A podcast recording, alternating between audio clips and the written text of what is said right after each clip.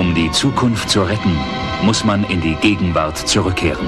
Spock, Sie sprechen vom Ende jeglichen Lebens auf der Erde. Wir werden jetzt gleich einen Zeitsprung versuchen. Mr. Zulu, bringen Sie uns nach Hause. Sie machten sich auf einen Weg, den Männer aus dem 23. Jahrhundert noch nie gewagt hatten. In eine wilde und verrückte Zeit. Nach dem Verschmutzungsgrad der Atmosphäre zu urteilen, müssten wir in der zweiten Hälfte des 20. Jahrhunderts angekommen sein. Sternzeit 1986. San Francisco. Unsere eigene Welt wartet auf Rettung. Sie haben 24 Stunden Zeit, Unseren Landeplatz genau einprägen. Geht auseinander. um Ihre Mission zu beenden. Ihr steht da wie bei einer Parade. Wir beamen heute Nacht hinein, holen die Photonen und beamen wieder Seien raus. Sie bitte alle sehr vorsichtig. Ohne entdeckt zu werden. Wir haben einen Spion entdeckt. Hören Sie, wer sind Sie eigentlich? Es ist nicht leicht, unsere Situation zu verstehen. Das kann man wohl sagen. Wir begegnen hier einer primitiven und verrückten Kultur. Was meint er damit? Nur passend. Viele Sitten und Gebräuche werden uns komisch vorkommen. Wir sind bereit zum Ausbeamen. Die Energie von meinem Transporter ist fast auf Minimum. Ich kann euch nur einzeln hierher beamen. Kommen aus einer anderen Welt? Nein, ich bin aus Iowa und ich bin im Weltraum beschäftigt. Wir tun hier unsere Arbeit. Stehen bleiben. Chekhov, können Sie mich hören? Bleibt stehen! Ich habe Sie verloren. Wer sind Sie? Admiral Clark! Ich will mitkommen. Wir reisen ohne Stopp ins 23. Jahrhundert. Haben volle Energie für. Auf Maximum. Ganz ruhig. Halten Sie sich fest, Mädchen. Schaffen wir Sprunggeschwindigkeit? Das ist alles, was ich Ihnen geben kann. Warp 9. Spock, jetzt! Zurück in die Gegenwart. Ihr hört einen Discovery Panel Podcast. Discovery Panel. Discover Star Trek.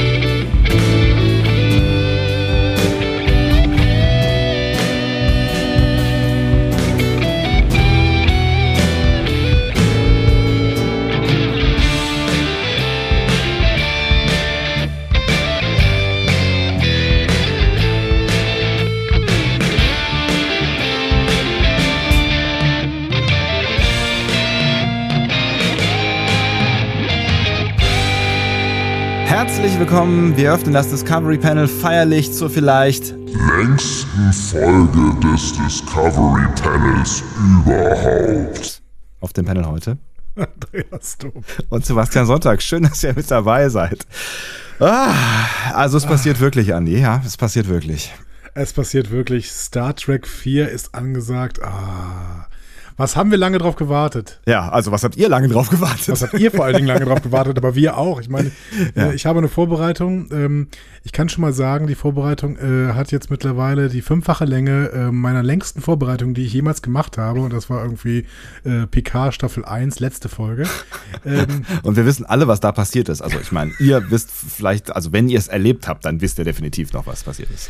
Wir wissen, dass es ein bisschen eskaliert, aber ich meine, über diesen Film gibt es auch unglaublich viel zu erzählen. Und ich finde es total toll, dass du dich so gut drauf vorbereitet hast. Du hast die Sommerpause genutzt, du hast dir neues Spielzeug gekauft, offensichtlich. Absolut, ja, genau. Ich bin äh, äh, auf jeden Fall bis an die Zähne bewaffnet jetzt hier. Äh, tu mich ein bisschen schwer, mich an den Film zu erinnern, weil es jetzt so lange her ist. Das ist kein Problem. Ich werde dich dann äh, mit und mit dran erinnern.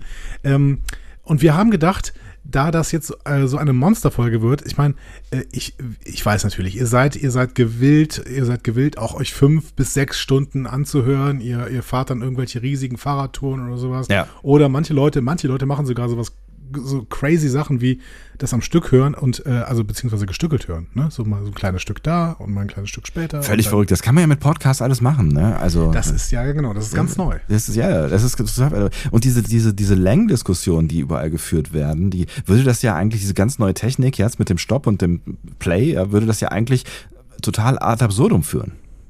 Ja, ja, genau, genau. Also eigentlich. Eigentlich, aber das ist- Auf das- der anderen Seite, ja. auf der anderen Seite haben wir jetzt heute entschieden, wir kommen mal so ein bisschen rein in diese Vorbereitung. Und Ja. Es, es liegt ja auch ein bisschen daran, dass wir die Konzentration halten müssen, ne, um diese ganzen Informationen verarbeiten zu können. Ja, und wir sind alt, ja. Wir sind alt und äh, die Konzentration reicht eigentlich nur noch von hier bis zum Bildschirm. Und werden immer älter. Ja, auch In während während dieser Monat. Folge werden wir alt werden. In einem Monat, lieber Sebastian, sind Ja. wir fünf Jahre alt. Das ist krass, oder? Wer hätte das gedacht damals? 2017. Niemand. Wir Als haben gehofft, die- dass diese Serie fünf Jahre hält. Ja, das stimmt allerdings. Und jetzt, äh, jetzt haben wir nicht nur ungefähr 150 verschiedene Star Trek-Serien, sondern wir beschäftigen uns das erste Mal, habe ich so das Gefühl, wirklich mit einer ähm, erkennbaren Begeisterung oder sagen wir mal mit einem Enthusiasmus mit einem Star Trek-Film. Ich glaube, das ist so jetzt auch noch nicht passiert. Ja, weiß ich gar nicht. Also mich, ich hatte ja irgendwie Star Trek 1 hatte ich das Gefühl, dass ich ihn zum allerersten Mal gesehen habe. Ja. Äh, wobei das natürlich nicht gestimmt hat, aber irgendwie Ja. habe ich mich an nichts erinnert. Und im Endeffekt fand ich das ja ganz eine, spannende Erkenntnis. Fand ich also auch. Ein, bisschen ein spannendes Erlebnis irgendwie. Vielleicht nicht äh, mein Lieblingsfilm, aber doch ein Film, der eben sehr, sehr eigentümlich war und deswegen irgendwie seine eigenen, ja, seine eigene Geschichte erzählt hat, so ein bisschen. Das, äh, das war eine richtig spannende Geschichte, weil da hat mich tatsächlich auch irgendwie unser, unser äh, Gespräch äh, noch mal ein Stück weiter mit reingeholt, weil ähm, also ich, ich finde, den kann man, also man kann, weiß ich nicht, ob man ihn, ihn jetzt irgendwie gleichsetzen kann mit so Filmen wie hier Kubrick, äh, Odyssee ins Weltall hier ne, oder sowas, aber er hat so, so an... Er Jagd auf Roter Oktober. Ja, vielleicht. Ja, ja, die Kategorie ist gar nicht so schlecht. Na, also es er, hat, er hat schon irgendwie das Potenzial zu einem Klassiker, weil er halt auch so special äh, gewesen ist und so seltsame Elemente in sich trägt. Genau, genau. Und dann kam ja der Film, der eigentlich wie Jagd auf den Roter Oktober sein sollte, Ja. ne? nämlich Star Trek 2, Zorn des Khan mit ganz, ganz vielen Vorschusslorbeeren und wir hatten beide auch nicht mehr so richtig gute Erinnerungen irgendwie an diesen Film. Nee. Wir haben nur gedacht, okay, ja, es ist Ricardo Montalban, das wissen wir alle noch und wir wissen, dass der in TOS schon mitgespielt hat, hier in äh, Schlafender Tiger. Ne? Und, Toller Schauspieler, ja. Ja, und ähm, da sind wir mit sehr, sehr großen Erwartungen reingegangen und das war vielleicht gar nicht so gut. Ne? Nee, das war, das war irgendwie nicht so richtig gut, weil ähm, ich, ich war tatsächlich so ein bisschen enttäuscht und das hat, hat unser Gespräch auch nicht mehr so richtig aufgefangen.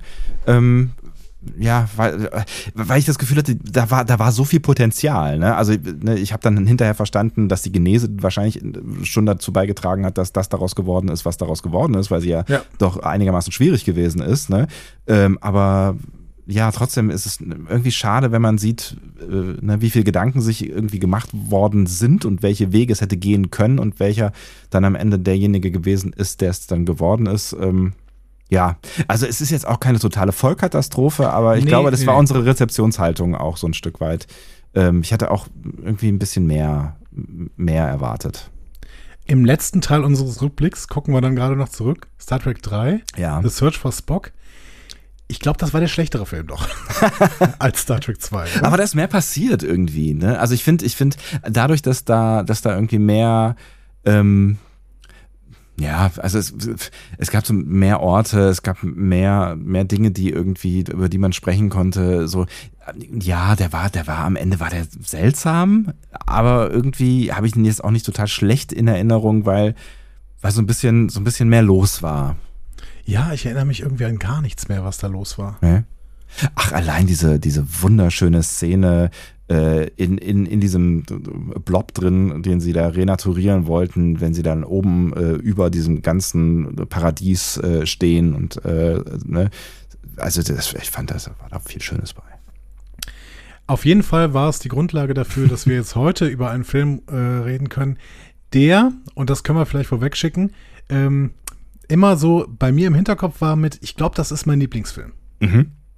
Das Wie- hab, wie da, war's da, da, da, hab ich, da war ich immer schon ein bisschen skeptisch, weil ich irgendwie äh, gedacht habe, warum ausgerechnet der? Weil, ähm, ganz ehrlich, äh, äh, ich, ich, ich tue mich da so ein bisschen schwer, wenn es also wenn es um Star Trek geht, weil ähm, ich kann dich einfach mal fragen, ist das ein Science-Fiction-Film? Ist die, äh, ist die zweite Staffel von PK eine äh, Staffel einer Science-Fiction-Serie? Ja. Hm. Ja, also ich meine, klar, es ist irgendwie, ne, also es hat, es hat natürlich Zeitreisen haben, haben immer was mit Science Fiction zu tun, keine Frage, ne, aber ähm, es ist halt, also ihr würdet dann sowas sagen, oder einige von euch zumindest, ähm, es ist, es, es spielt halt nicht auf dem Raumschiff und es ist halt nicht im Weltall. Also wie viel Star Trek ist denn das dann eigentlich noch?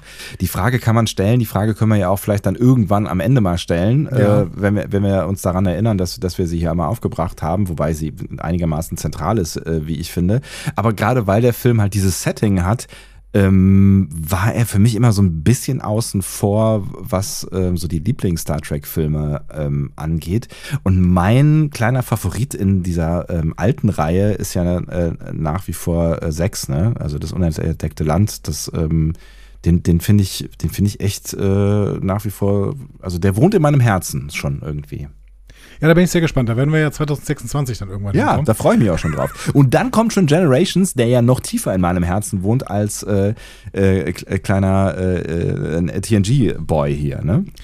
Ich ähm, werde dafür argumentieren, dass das hier ein Science-Fiction-Film ist. Schon heute, muss ich sagen. Ja. Ähm, ich, das Hast du jetzt eigentlich gesagt, was wir vorhaben? Nee, ne? Wir werden Star Trek 4 besprechen. Na, äh, also wir, wir, haben, wir haben uns ja eine Strategie zurechtgelegt, auf die du eben äh, zu sprechen kommen wolltest mit Konzentration und epischer Länge und fünfmal so lang und all diesen Dingen. Ich habe gedacht, ähm, wir machen einfach erstmal jetzt eine gute Stunde. So. Also eine gute Ähm, Stunde. Mal keine schlechte Stunde, wir heute machen. Heute war eine gute eine, Stunde. Eine gute Stunde. Und ihr werdet jetzt äh, euren Podcatcher angucken und uns wahrscheinlich jetzt schon auslachen an dieser Stelle. Aber den Witz verstehen wir noch nicht. Weil Genau. jetzt gerade haben wir noch das Gefühl, wir machen jetzt mal eine gute Stunde, besprechen mal ein bisschen was Star Trek 4 und sagen dann, okay, und äh, dazu später mehr. Und das zwar, dieses dazu später mehr ist dann tatsächlich ein, ein wirklich später mehr. Also so ein paar Tage später. Wir Genau. machen das in mehreren Etappen, damit wir wirklich die Aufmerksamkeit finden können, um diesen Film wirklich eine Würdigung zu äh, überbringen, die er verdient hat. Ja, vor allen Dingen auch eine Würdigung deiner äh, äh, Vorbereitung, äh, die äh, ja, ja, 15.000 Ja. Wörter. länger wurde, je länger wir diesen äh, Film vor uns hergeschoben haben. 15.000 Wörter. Ich werde nachher auch noch mal ein paar Quellen äh, offenlegen, die ich dafür genutzt habe. Da sind wirklich sehr, sehr spannende Geschichten dabei. Ähm, ich habe mich irgendwann sehr, sehr tief eingegraben, in welche Archive kann man eigentlich noch so anzapfen, wo bezahlt man eventuell noch ein paar Euro, damit man äh, Zeitungen aus dem Jahr 1986 lesen kann. Das ähm, hat alles funktioniert und oh, ich bin ich bin echt jetzt gerade tief drin. Also ich freue mich da total mit dir zu reden. Wie ist denn deine Kenntnis über, der, über diese Zeit, Jahr 86? So?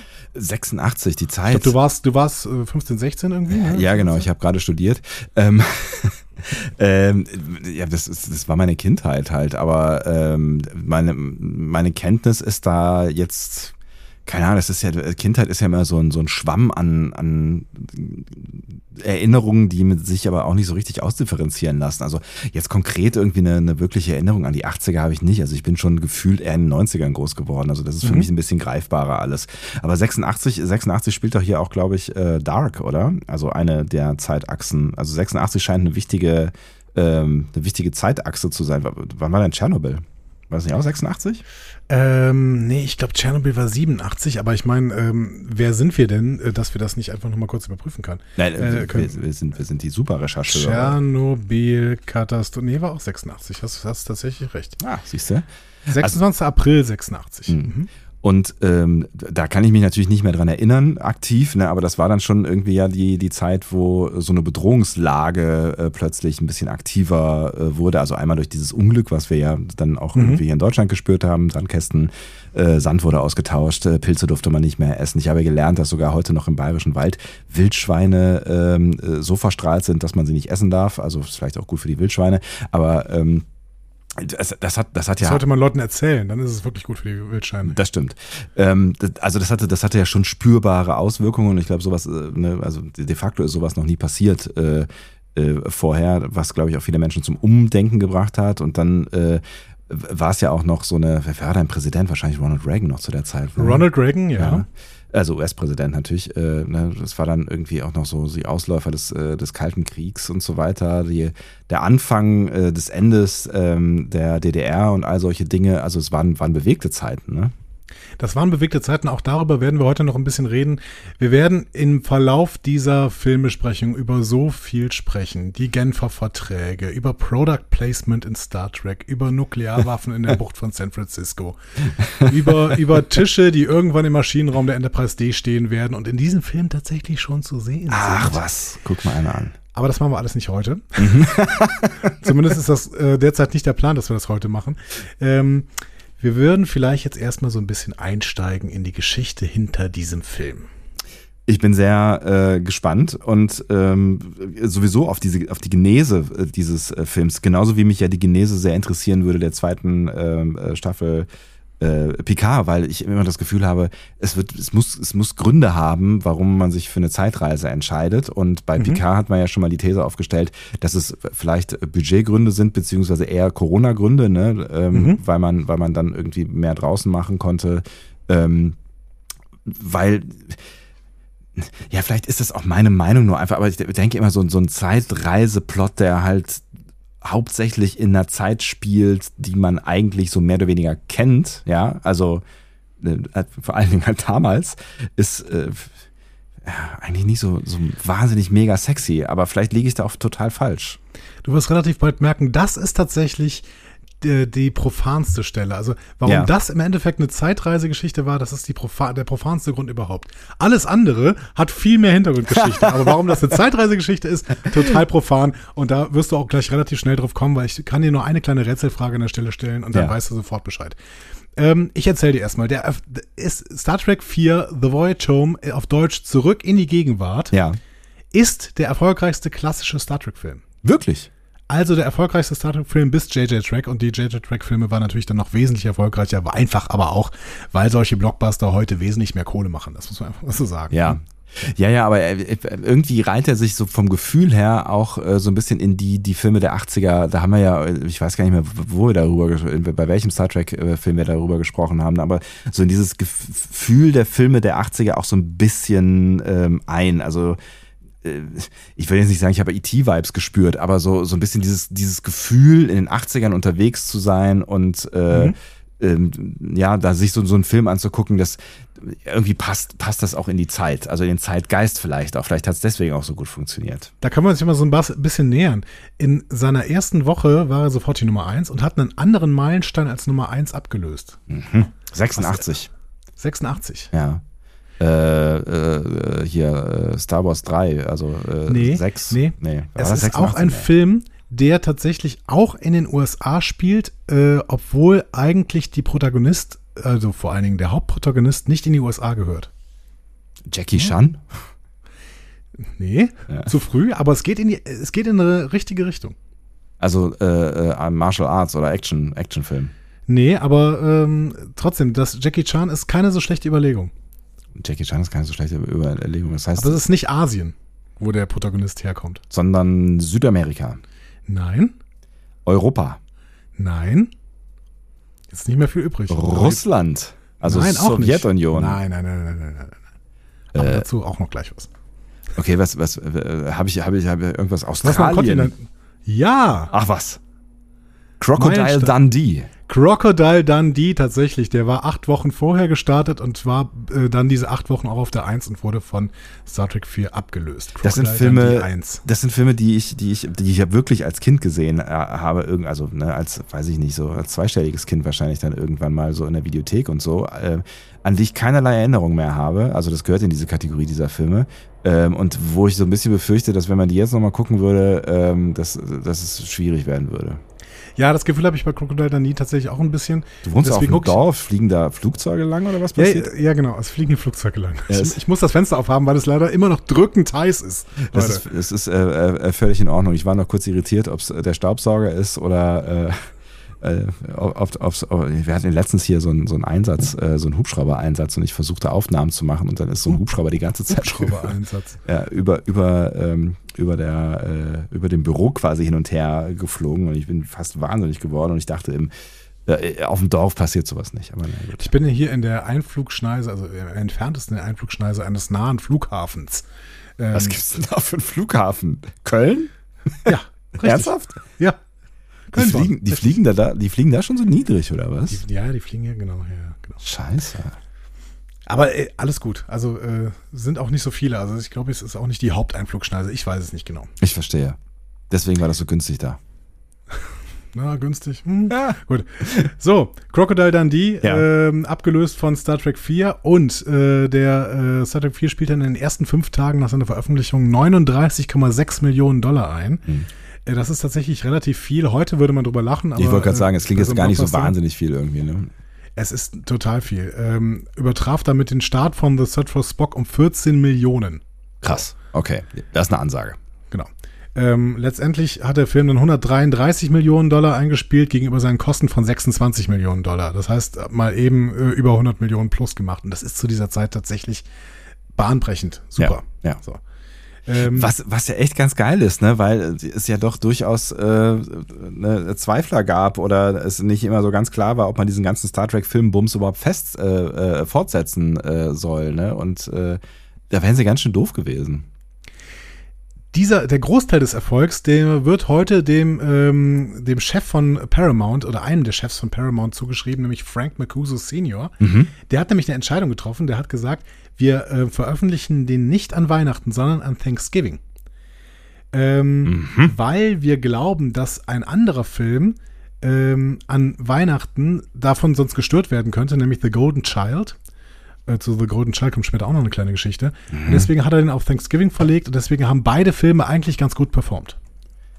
The Golden Child sagt mir auch irgendwas. Was war das? Ja, brauchst du jetzt nicht googeln, erzähle ich dir gleich noch was zu. alles klar, gut. Ähm, aber du hast schon natürlich recht, ne? Das gibt noch mal so einen kleinen Hype. Äh, Der hat in sechs Wochen äh, fast so viel verkauft wie äh, Star Trek The Motion Picture und ist dann danach eben noch ein bisschen mehr durch die Decke gegangen, gerade in Europa. Das heißt, der ist dann einfach auch noch erfolgreicher gewesen als der erste Film. Ähm, und hat dann der zweiten Serienschub gegeben.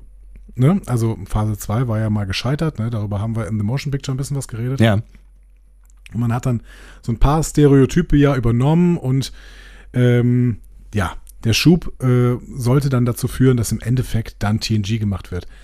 Der Schub war aber noch ein anderer, denn Paramount äh, hat gesagt, ja, Shatner und Nimoy, das sind jetzt wieder relativ harte Verhandlungen gewesen, gerade mit Shatner, dazu kann ich ja auch gleich noch ein bisschen was erzählen. Ja. Und die werden langsam Muss ich mir das eigentlich aufschreiben, wo was was was Nee, ich komme da, ich komm, ich komm da überall noch hin. Ich komme da überall noch hin. Shatner und Nimoy werden langsam so ein bisschen teuer. so. Ja. Das ist ein Problem. Ja. Und ähm, Aber sie konnten sich erlauben. Sie waren die Stars, ne? Ja, sie, das ist, aber das ist ein Problem für das Studio, Ja. ne? weil ohne und Nimoy läuft das Ding nicht. Ne? Ja. Und das Studio hat halt irgendwie die ganze Zeit gedacht, ja, mein Gott, Star Trek, okay, das ist eine Serie, die drei Jahre lief. Wie lange soll so ein Franchise wohl leben? Dann können wir noch ein paar Filme machen, ist ja alles in Ordnung. Das Problem ist, dieses Franchise war 20 Jahre alt und hatte halt, das hatte halt unglaublich viele Fans. Dementsprechend hatten Shatner und Nimoy hatten einfach extrem viel in der Hand, weil ohne die könnte es kein Star Trek geben. So. Ähm, ja. und äh, das hat Frank Mancuso dann irgendwann auch mal äh, öffentlich gesagt. Er hat gesagt, ja, die Haltbarkeit in diesem Geschäft beträgt normalerweise drei Jahre. Bei Star Trek waren es 20. Was sollten wir denn machen? Ne? Also man wollte mehr Star Trek, aber Ja. Nimoy und Shatner waren zu teuer für noch mehr Filme. Die haben schlichtweg gesagt, ja, wir können zwar ab und zu mal einen Film machen, aber die werden immer mehr verlangen, die beiden, weil sie es können. Ne? So. Ja, klar. Ja. Und deswegen. Ich meine, auf der anderen Seite, wenn, du- wenn du halt gegenrechnest und sagst, ey, dieser Film ist, ne, also nach Star Trek 4, kannst du natürlich sagen, okay, wenn die Dinger so durch die Decke knallen, ja, ähm, dann ist auch okay, wenn die irgendwie mal eine Million mehr bekommen, so.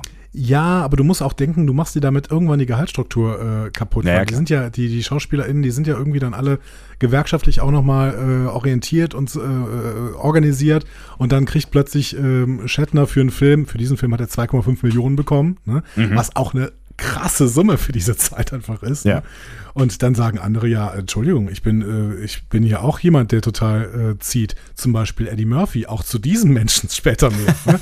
So, und dann äh, Hat der was mit The Golden Child zu tun? ja, der hat was mit The Golden Child zu tun, genau. Ähm, naja, egal. Nimoy und Shatner sind zu teuer für die Filme geworden, deswegen haben sie dann gesagt, ja komm, dann lass diese alte Idee einer Serie, ne, dieses Phase 2-Ding, lass das doch nochmal aufnehmen. Und dann haben sie tatsächlich am 10. Oktober 1986 Next Generation angekündigt. Geil. Kinostart von The Voyage Home war 26. November 86. Und The Voyage Home war dann ein großer Erfolg. Heißt mehr Geld für die Serie. Next Generation hat zehn Monate später gestartet, am 28. September 18, äh, 19, 1987. Mhm. So. Ah, Die, schön. Diese Erfolgszahlen waren aber vor allen Dingen US-Zahlen. Außerhalb der USA ähm, sah es vor allen Dingen bei den letzten Filmen deutlich schlechter aus. Star Trek 3 kam nämlich in äh, Europa parallel mit Ghostbusters. So. Uh, und hat deswegen tatsächlich völlig versagt in Europa. Die haben in Europa 10 Millionen eingenommen. Uh. So. Und das ist bitter. So. Ja, Ghostbusters war natürlich auch echt ein Hit, ne? Also das, Ja, ist, genau. äh, das ist, das ist, ein, das ist schon auch ein Kult gewesen, so, ne? In manchen Ländern ist Star Trek 3 gar nicht ins Kino gekommen, sondern direkt als VHS in den Handel. Und deswegen haben sich die jetzt für Star Trek 4 was Besonderes für den europäischen Markt überlegt. Sie haben den Film nämlich einfach nicht mehr Star Trek genannt. Hä? Der Film ist in Europa angelaufen als The Voyage Home Star Trek 4 und nicht als Star Trek 4 The Voyage Home. Geil. Also aber sie haben sind, versucht, sind Menschen so bl- blöd? Äh, Aber egal, ja. Ja, sie haben vor allen Dingen versucht, eben Star Trek äh, so quasi aus dem Hauptwerbe, aus der Hauptwerbemaschinerie äh, Maschinerie rauszunehmen und haben einfach gesagt, okay, wir zeigen jetzt einen Zeitreisefilm. Und in Mhm. Deutschland waren sie noch konsequenter und haben ja den deutschen Titel ganz anders gewählt. Ne? Sie haben Mhm. ja nicht irgendwie ja die Reise nach Hause genommen, sondern zurück in die Gegenwart. Ja. Warum? Wegen Zurück in die Zukunft wahrscheinlich. Natürlich zurück in die Zukunft. Klar. Start, zurück in die Zukunft, Start am 3. Oktober 85. Ähm, super erfolgreich. Ja. Ne? Und das war, die, die Macher von Star Trek haben gedacht, zurück in die Zukunft ist ein besseres Zugpferd als das eigene Franchise. Krass. Ja, es ist ein bisschen bitter irgendwie. Also es ist ja, es ist ja bittersweet, ne? weil auf der anderen Seite hast du ja gerade schon die ganzen Dinge genannt, die es in Bewegung gesetzt hat, aber das, äh, ja, das ist auf jeden Fall eine bittere Seite. Ja, die Marketingstrategie hat man dann übrigens bei Star Trek 6 wieder geändert. Mhm. Ähm, Star Trek 5 war so ein Flop in den USA, dass er nicht so richtig als Benchmark dienen kann. Der ist nämlich in vielen europäischen Ländern gar nicht erst in die Kinos gekommen. Dazu erzählen wir dann bei Star Trek 5 irgendwas. So. Ja, da bin ich auch schon äh, sehr gespannt drauf und vor allen Dingen bin ich gespannt, wann wir dazu die Motivation finden. Gut. Wir, ähm, werden, wir werden sehen. wir werden So. sehen, genau. Also man wollte außerhalb der USA vor allen Dingen Publikum erreichen, das den Film als Zeitreisefilm guckt und nicht als Star Trek-Film. Mhm. Problem, siehst du es schon? Die ProtagonistInnen sind nicht bekannt. Ja, sie sind schon bekannt, aber es ist völlig unklar, warum die Jungs da am Anfang auf irgendeinem Planeten, nämlich Vulkan, hängen und ein Ja. klingonisches Schiff haben und warum Kirk verurteilt wird. Stimmt, ja. So. Klar. Das, das äh, kann- weiß in Europa keiner, wenn keiner Star Trek 3 gesehen hat. Ja, es ist, es, ja, der Einstieg ist natürlich dann so ein bisschen äh, schwierig. Aber naja, gut, ich meine, äh, äh, zu Zeiten von, von Cubic äh, und Co. Äh, ko- konnte man ja auch mal ein bisschen was Experimentelleres wagen. Nee, sie haben eine andere Lösung genommen. Sie haben nämlich eine eigene Version für den europäischen Markt gemacht. Nein. Und zwar äh, haben sie für den europäischen Markt einen Captain's Log von Kirk, von William Shatner selbst gesprochen, Ja. also zumindest in Englisch, für den europäischen Markt davor gesetzt. Der die Ereignisse der letzten beiden Filme nochmal zusammengefasst. Also, das haben sie, das war ihre Minuten Lösung. lang oder was? Das war ihre Lösung für den europäischen Markt. Sie haben gedacht, okay, die haben die Filme wahrscheinlich nicht gesehen. Das heißt, wir lassen einfach Shatner die Ereignisse der letzten beiden Filme nochmal erzählen. Das ist ja Aus geil. dem Off. So. Und wann haben sie das gemacht? Während, während der Vorspann läuft oder was? Oder haben sie Ja, dann genau, sphärische Bilder äh, währenddessen gezeigt oder was? Nee, das Captain's Log läuft, läuft einfach auf Weltraumbildern. Genau. das ist ja witzig. Tja, trotzdem, so ganz unerfolgreich war die Nummer nicht. Immerhin hat der Film dann äh, in Europa knapp 25 Millionen eingenommen. Ist zwar immer, nur ein Fünf, immer noch nur ein Fünftel der Gesamteinnahmen, aber halt 250 Prozent der Einnahmen von Star Trek 3. Also, ne? Ja, äh, ja, ich, äh, verstanden. Mhm.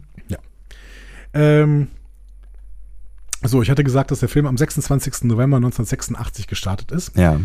Und äh, auch hier zeigt sich halt wieder, wie abhängig die Produktion von seinen HauptdarstellerInnen oder besser seinen Hauptdarstellern war. Ne? Mhm. Nimoy und Shatner, ich habe es eben gesagt, hatte die Produktion vollständig in der Hand. Nimoy wollte ja zu Star Trek 3 schon nicht mehr zurückkommen Ja, ne? ja. und hat sich dann da überreden lassen mit extrem viel Geld, mit der Regie in Ja. Star Trek 3 ähm, und damit, dass er da kaum mitspielen musste. ähm, und mit der Regie auch in Star Trek 4. Ah, die hatte sich damals schon klar äh, gemacht oder was? Die hatte sich damals schon klar gemacht. Und äh, er hat damals auch schon ähm, mit den Studiobossen klar gemacht, dass das komplett sein Film werden sollte. Also er hatte die vollständige, ähm, die vollständige kreative Führung dieses Films. also Nichts sollte inklusive, inklusive Buch und, und was auch immer oder was? alles. Also er, sollte, er wollte überall dabei sein, er wollte die Entscheidungen treffen. Und ähm, ja, ich habe ganz, ganz viele tolle Interviews mit Nimoy gelesen, was er denn da alles gemacht hat. Ob das jetzt im Endeffekt wirklich so war, es ist so ein bisschen umstritten, aber auch dazu ähm, versuchen wir jetzt mal so ein bisschen Puzzleteile zusammenzusetzen, äh, wie denn im Endeffekt dieser Film entstanden ist. Aber das, das äh, passt ja irgendwie auch so ein bisschen dazu, dass, dass Nimoy doch äh, eher so der heimliche oder nicht so ganz heimliche Star in dieser ganzen äh, Nummer ist, ne? Und ähm, ja, eigentlich nicht Shatner, so, ne? Ja, aber für wen ist das denn wohl ein Problem, dass Nimoy der große Star dieses Films ist? Shatner, ne? für Shatner war das doch immer schon ein Problem. Ne? Ja, das hat auch natürlich. damit angefangen, dass, dass, äh, äh, dass, dass Nimoy zwei Briefe mehr bekommen hat als, als er. So, ne? Ja, also Shatner, Shatner hat dann auch irgendwann gesagt, ich möchte gar nicht mehr mitmachen. Mhm. So. Der ganze Star Trek-Quatsch. Haben wir das eh noch nicht angeguckt. Was, ja, was ihn dann natürlich auch wieder in eine sehr, sehr großartige Verhandlungsposition rausgebracht hat. Klar. Shatner konnte dann heraushandeln, erstmal, dass er diese 2,5 Millionen bekommt. Dann äh, durfte er heraushandeln, dass er im nächsten Film auch Regie führen darf. ne? Weil Nimoy darf es ja auch. Ne? Ja, ja. Dann darf Shatner das jetzt auch bei Natürlich. 2,5. Kann ja jeder. Ja, auch dazu irgendwann dann mal mehr. Mhm. Ähm, aber der Film musste auch auf Shatner warten. In der Promozeit spricht man nicht mehr so gerne darüber, aber eigentlich sollte der Film sogar schon im Sommer 86 starten. Ach. Dann wäre das wahrscheinlich auch alles ein bisschen besser gelaufen. Man hätte mit der Ankündigung von The Next Generation auf den Erfolg von Star Trek 4 warten können, eventuell dann im Fahrwasser und Star Trek Hype ankündigen können. Ne? Ähm, aber der Film konnte im Sommer 1986 schlichtweg noch nicht fertig sein. Warum? Weil man mit den Dreharbeiten auf Shatner warten musste. Der Das drehte nämlich gerade noch die letzte Staffel von TJ Hooker. Ja, ist natürlich wichtiger, keine Frage, klar. TJ Hooker, hast du das mal gesehen? Nee. Ist so eine Polizeiserie Mhm. ähm, mit, mit sehr, sehr viel Klischees. Ne? Die war eigentlich auch schon abgedreht. Die hatte vier Staffeln gehabt bei Ja. ABC und ABC hat dann gesagt, so, jetzt setzen wir den Bums ab. So. ähm, und CBS hat dann aber gesagt, nee, wir machen jetzt noch eine Staffel. Also auch das gab es damals schon, dass dann irgendein anderes Studio einfach die Serie übernommen hat und gesagt hat, oh komm, dann hauen wir noch eine Staffel raus. Witzig, ja. Ähm, TJ Hooker, Startpunkt der Karriere auch von, von Heather Locklear zum Beispiel. Ah, okay. Mhm. Und äh, mit allerlei SchauspielerInnen und Gaststars, die wir kennen. Also zum Beispiel war Leonard Nimoy mal da. Mhm. Ähm, Richard Hurt, Star Trek-Darsteller, den wir aus, aus verschiedensten äh, Serien auch kennen und der äh, die Enterprise Blues Band mitgegründet hat. Ist leider 2020 äh, verstorben, sonst hätte ich den jetzt auf der FedCon sehen können. Mhm. Ähm, James Darren war dabei, Vic Fontaine, ne? war ein Hauptdarsteller von TJ Hooker. Mhm. Richard Hatch war mal da, der äh, von Battlestar Galactica. Der, der hat in der Urserie von Battlestar Galactica Apollo gespielt und im Ah. Reboot war der Tom Zarek. Ach, witzig, okay. Mhm. Ja. Ne, also wirklich Leute, die wir jetzt einfach aus dem, aus dem Star Trek-Kosmos beziehungsweise aus dem Science-Fiction-Kosmos sehr, sehr gut kennen. Die waren alle bei TJ Hooker da am Start. Ich weiß gar nicht, warum das bei, bei Shatner-Serien oft so ist. Dass, also ich meine, das war ja bei Boston Legal auch so, ne, dass da ganz, ganz viele Star Trek-Anspielungen da waren, ganz viele Star Trek-SchauspielerInnen irgendwie bei äh, Boston Legal mitgespielt haben. Ob das Shatner ist, ob der einfach so ein netter Typ ist oder sowas, kann ich mir gar nicht vorstellen. Ja, vor allen Dingen, weil er ja immer irgendwie auch alles dafür tut, dass man ihm doch irgendwie abkauft, dass, dass äh, seine Passion für Star Trek jetzt nicht die allergrößte ist. So, ne? Ja, also ja. Warum dann da- diese Welt überall mit hinnehmen? Naja, auf der anderen Seite ist es halt ähm, sein, sein Ankerpunkt des Erfolges. Ne? Also klar hat er andere Dinge gemacht, die erfolgreich sind, aber er war ja nie wieder so erfolgreich wie als Captain Kirk. Tja. Ich meine, gut, äh, James Darren und Richard Hurt zum Beispiel waren ja auch zu diesem Zeitpunkt noch keine Star Trek-Darsteller. Ne? Hm. Äh, das sind sie Vielleicht war es auch geworden. ja, vielleicht ist es auch eher umgekehrt. Ne? Ja, keine Ahnung. Aber vielleicht, ja, keine Ahnung, wir, wir haben ja auch wirklich keine Ahnung von William Shatner. So, ne? Also wir kennen ein paar Interviews und äh, wir haben ihn mal in einer etwas ruppigen Szenerie äh, live erlebt. So. Ähm, wir haben ja auch keine Ahnung, wie der ist. Ne? Also, Also, er, komm, er, hat, der hat den armen Björn fast von der Bühne geschubst.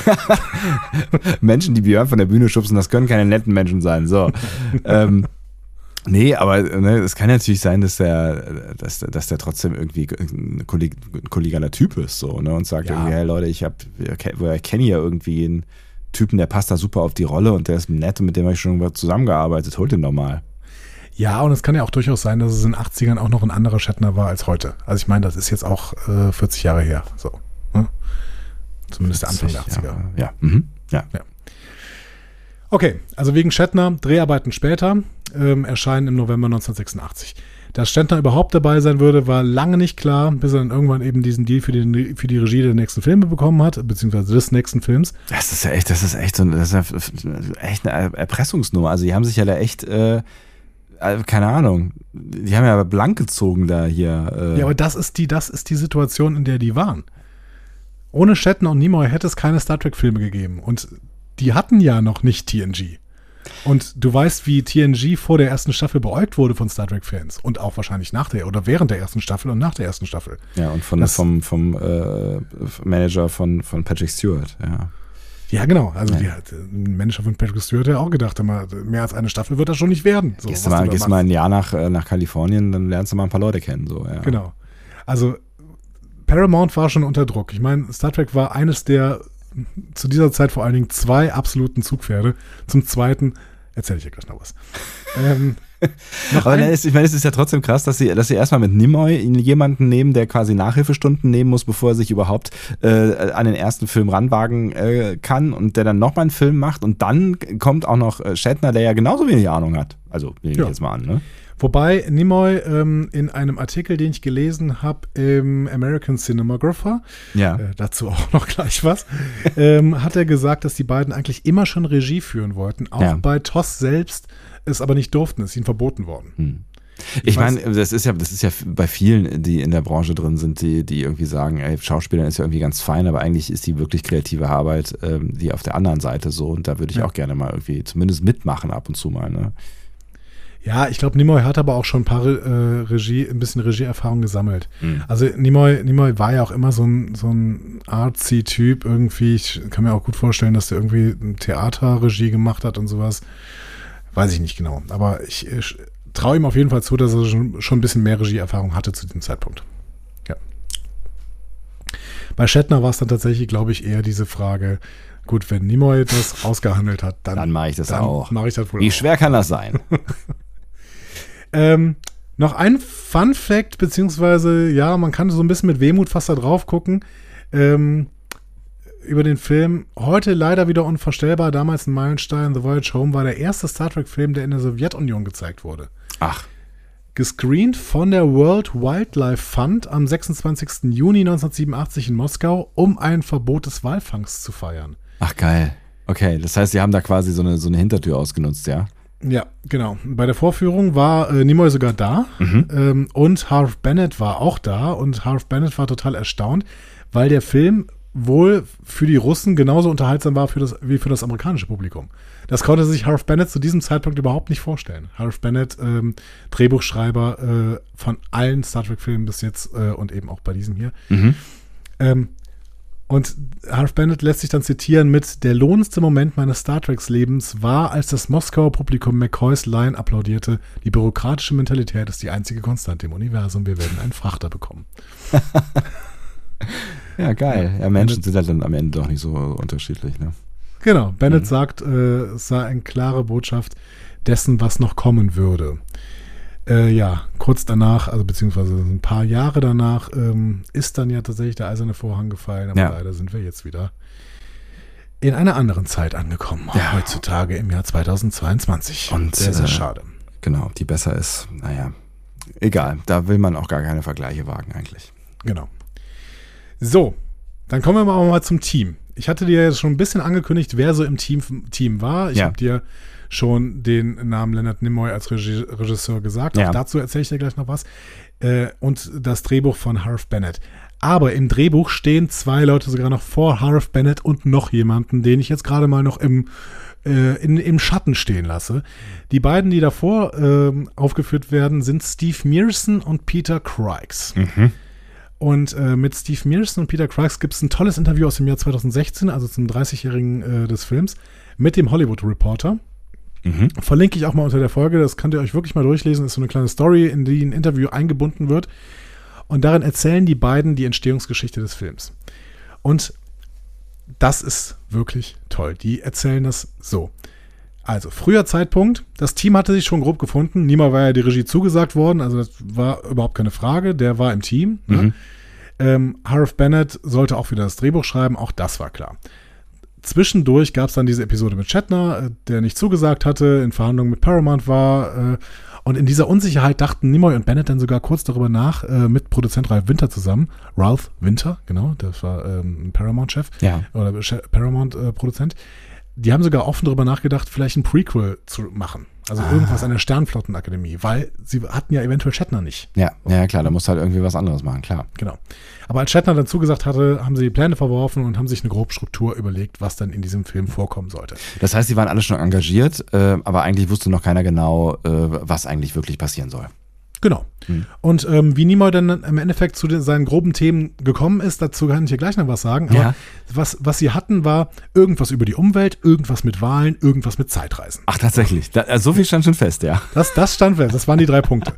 Und das waren die drei Punkte, mit denen Steve Mearson und Peter Craigs dann äh, konfrontiert worden sind. Also Umweltschutz, das war natürlich irgendwie ein, ähm, auch schon ein Thema in den 80ern, also ein großes Thema in den 80ern, ja. Ähm, äh, also da ist ja auch viel passiert, also auch in Deutschland, ne, wenn man an die, an die äh, Grünen denkt, die äh, damals ja tatsächlich viel bewegt äh, haben oder Angela Merkel war irgendwann so zu der Zeit auch äh, Umweltministerin und all solche Dinge. Also, nee, die war in den 90ern, die war ja noch in der was, 90er? DDR zu dieser Zeit. Oh ja, du hast völlig recht, genau. Aber da, ne, das ist, das, da ist viel entstanden, was dann äh, später zu, zu guten Dingen geführt hat. Äh, Ja. Aber ähm, warum Wale? Was, ist, das, ist das übertragen? Ja, vielleicht fange ich tatsächlich nochmal mit Umwelt an, weil, äh, also du hast völlig recht, das kann man aus der Zeitgeschichte ganz gut erklären, aber ich habe mir da ein bisschen mal die Zeitgeschichte in den USA angeguckt und Ja. nicht nur in Deutschland. Ähm, war ein extrem wichtiges Thema für die Kernzielgruppe und die Kernzielgruppe von Star Trek sind wer? Was glaubst du? Äh, äh, junge, äh, urbane äh, Menschen Genau. Und wo wohnen die? in Städten. Und zwar an der Küste. Ach so, ja gut, in, den- ja klar, in den USA äh, gibt es die Städte halt an der Küste, an den Genau. Küsten. Also, es, Zielgruppe, progressive Kräfte in den USA, vornehmlich an den Küsten und dann ist es auch kein Zufall, dass der Film in San Francisco spielt. Ne? Ähm, so, warum war das zu dieser Zeit so ein großes Thema? Weil es große Protestbewegungen gegen die Umweltpolitik von Ronald Reagan gab. Ah, ach, der hat Du doch eine hast- Umweltpolitik. Das Der hatte eine Umweltpolitik, aber das ist ganz schön. Da habe ich so ein paar ähm, Artikel mir durchgelesen aus dieser Zeit, findet man natürlich auch noch, äh, zum Beispiel die Washington Post. Also Ronald Reagan wurde 84 wiedergewählt und die Umweltpolitik war tatsächlich katastrophal.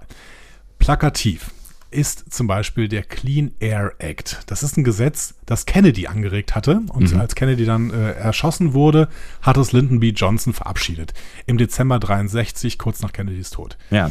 Ähm, so, warum Clean Air Act? Weil ähm, die großen Städte an den Küsten hatten ein großes Problem mit Sommersmogs. Ne?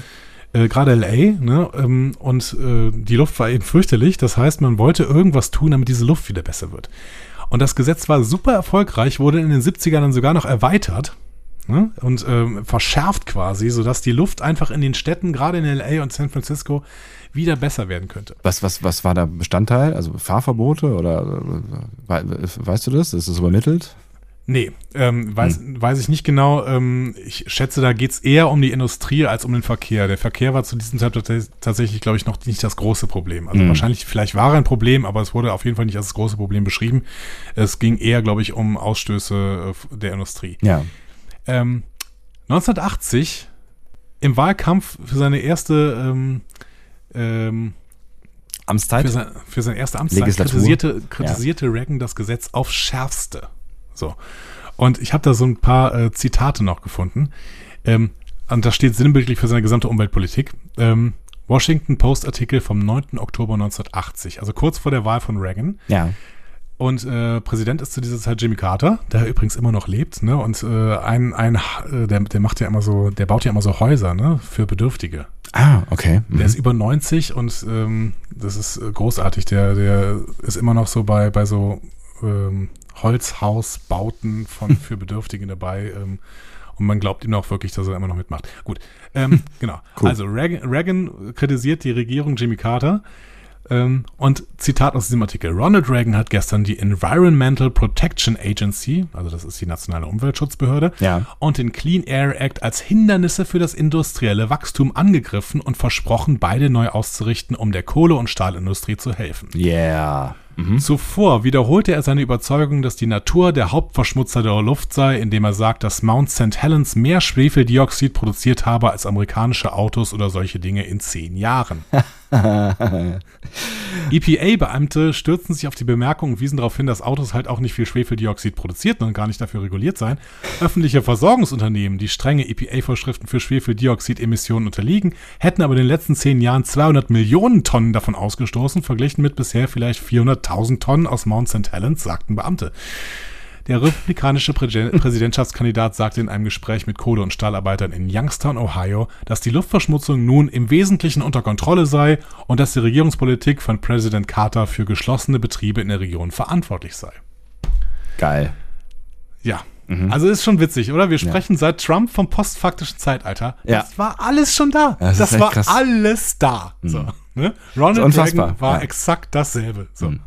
Ja, PolitikerInnen verbreiten kontrafaktischen Unsinn, um WählerInnen Stimmen zu bekommen. Und da gucke ich natürlich nicht nur in die USA übrigens, ne? Aber Ja. das ist, äh, ja, krass. das ist echt krass, ja. Also es ist, äh, du, du, ne, da, da musst du echt aufpassen, äh, wo, wo, wo du hinguckst, weil du wirst echt äh, verarscht, so, ne? Ja. Genau. Und man muss irgendwie noch immer mal den Faktencheck reinbomben in solche, in solche Aussagen. Das ist einfach nur heftig. Und man merkt ja auch, ich habe ja das direkte Zitat aus dem Washington Post-Artikel. Ja. Man merkt ja auch, dass die Washington Post versucht, dagegen zu halten. Ja. ne? Ja, ja, Und klar. dann eben diese EPA-Beamten nochmal zitiert und, und auch Fakten dagegen hält. Hm. Aber verfängt das? Wer liest die Washington Post? Wahrscheinlich ist das wieder eher, sind das eher wieder Progressive, ne? Und Genau, die, ähm, die wählen Reagan eh nicht, so. Ja. Hm. so, so bitter. Aber wir sehen auch, so eine katastrophale Umweltpolitik, und die hatte Reagan ja dann, Ja. ähm, stärkt auch die Umweltschützer ein Stück weit. Ist ja klar. Ne? Klar. So. Mhm. Und da haben sich dann auch einige Bürgerinitiativen zusammengeschlossen. Es gab jahrelang landesweite Proteste. In einer Umfrage aus dem Jahr 1981 äh, zeigte so eine repräsentative Harris-Umfrage, dass 80 Prozent der Amerikaner innen dafür waren, den Clean Air Act entweder beizubehalten oder ihn sogar zu verschärfen. 80 Prozent. So. Und ähm, da sieht man, daher kam das Thema Umwelt. Die Kernzielgruppe von Star Trek, die progressiven AmerikanerInnen, ähm, wollten eine andere Umweltpolitik und wollten sich mit dem Thema Umwelt beschäftigen. Geil. Und hatten halt einen Präsidenten, der genau das Gegenteil gemacht hat. Das ist äh, ganz ähnlich wie mit den Fahrverboten, ne? Das ist, äh, ist- so, ne? Das ist alles etwas, was auch zu dieser Zeit wieder passieren kann. Ich will Ja. nicht wissen, wie Star Trek Discovery geht, wenn Ron DeSantis erstmal äh, amerikanischer Präsident ist. Dinge, die man nicht laut aussprechen sollte. Ja. Wir müssen Ah. Wahrheit, Wahrheit ins Gesicht schauen. Ähm, Beim Thema Wale war das ganze Ding ähnlich. Ne? Riesenthema in der Zeit, in der der Film entstanden ist. Die Internationale Walfangkommission hatte sich schon 46 gegründet. Aber das Problem, dass einige Walarten kurz vor der Ausrottung waren, war in den 70ern präsenter als je zuvor.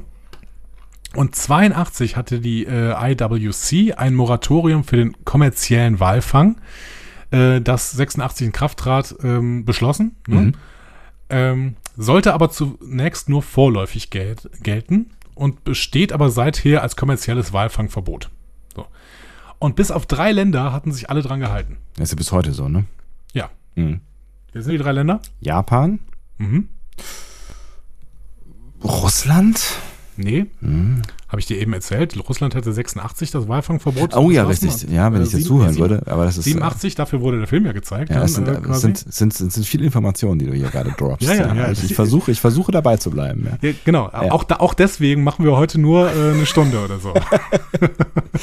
ähm, ja, es lacht ja gerade nochmal. Ne? Ähm, äh, lass mir das Finnland? nee. Es sind Japan, Norwegen und Island. Norwegen. Island. Okay. Also Norwegen und Island haben formalen Widerspruch eingelegt und äh, waren damit nicht an das Moratorium gebunden. Und Japan hat dieses kommerzielle Verbot umgangen, indem es offiziell nun äh, Wissenschaftswalfang betrieb. Wissen- Unter anderem im Antarktis-Schutzgebiet. Wissenschaftswalfang ist genau, äh, äh, ach so, genau. Ach, das ist quasi die Vortäuschung von wissenschaftlichen äh, Zielen, ähm, die es aber gar nicht gibt. Genau. Mhm. Also offiziell hieß das dann Wissenschaftswalfang und dann äh, war das, waren sie eben nicht an das Moratorium gebunden. Aber das ist bis heute so, richtig? Ja, genau. Es sollte Sanktionen geben. Am 4. August 86 hat äh, Reagan diese Sanktionen äh, der äh, USA allerdings verhindert. also er hat die blockiert, weil er gesagt hat, ja, Norwegen, die machen schon genau das, was dem IWC entspricht. Also der, dieser internationalen Walfangkommission. Ja. Was natürlich Quatsch ist. Ja. Aber es war halt Reagan. Hm.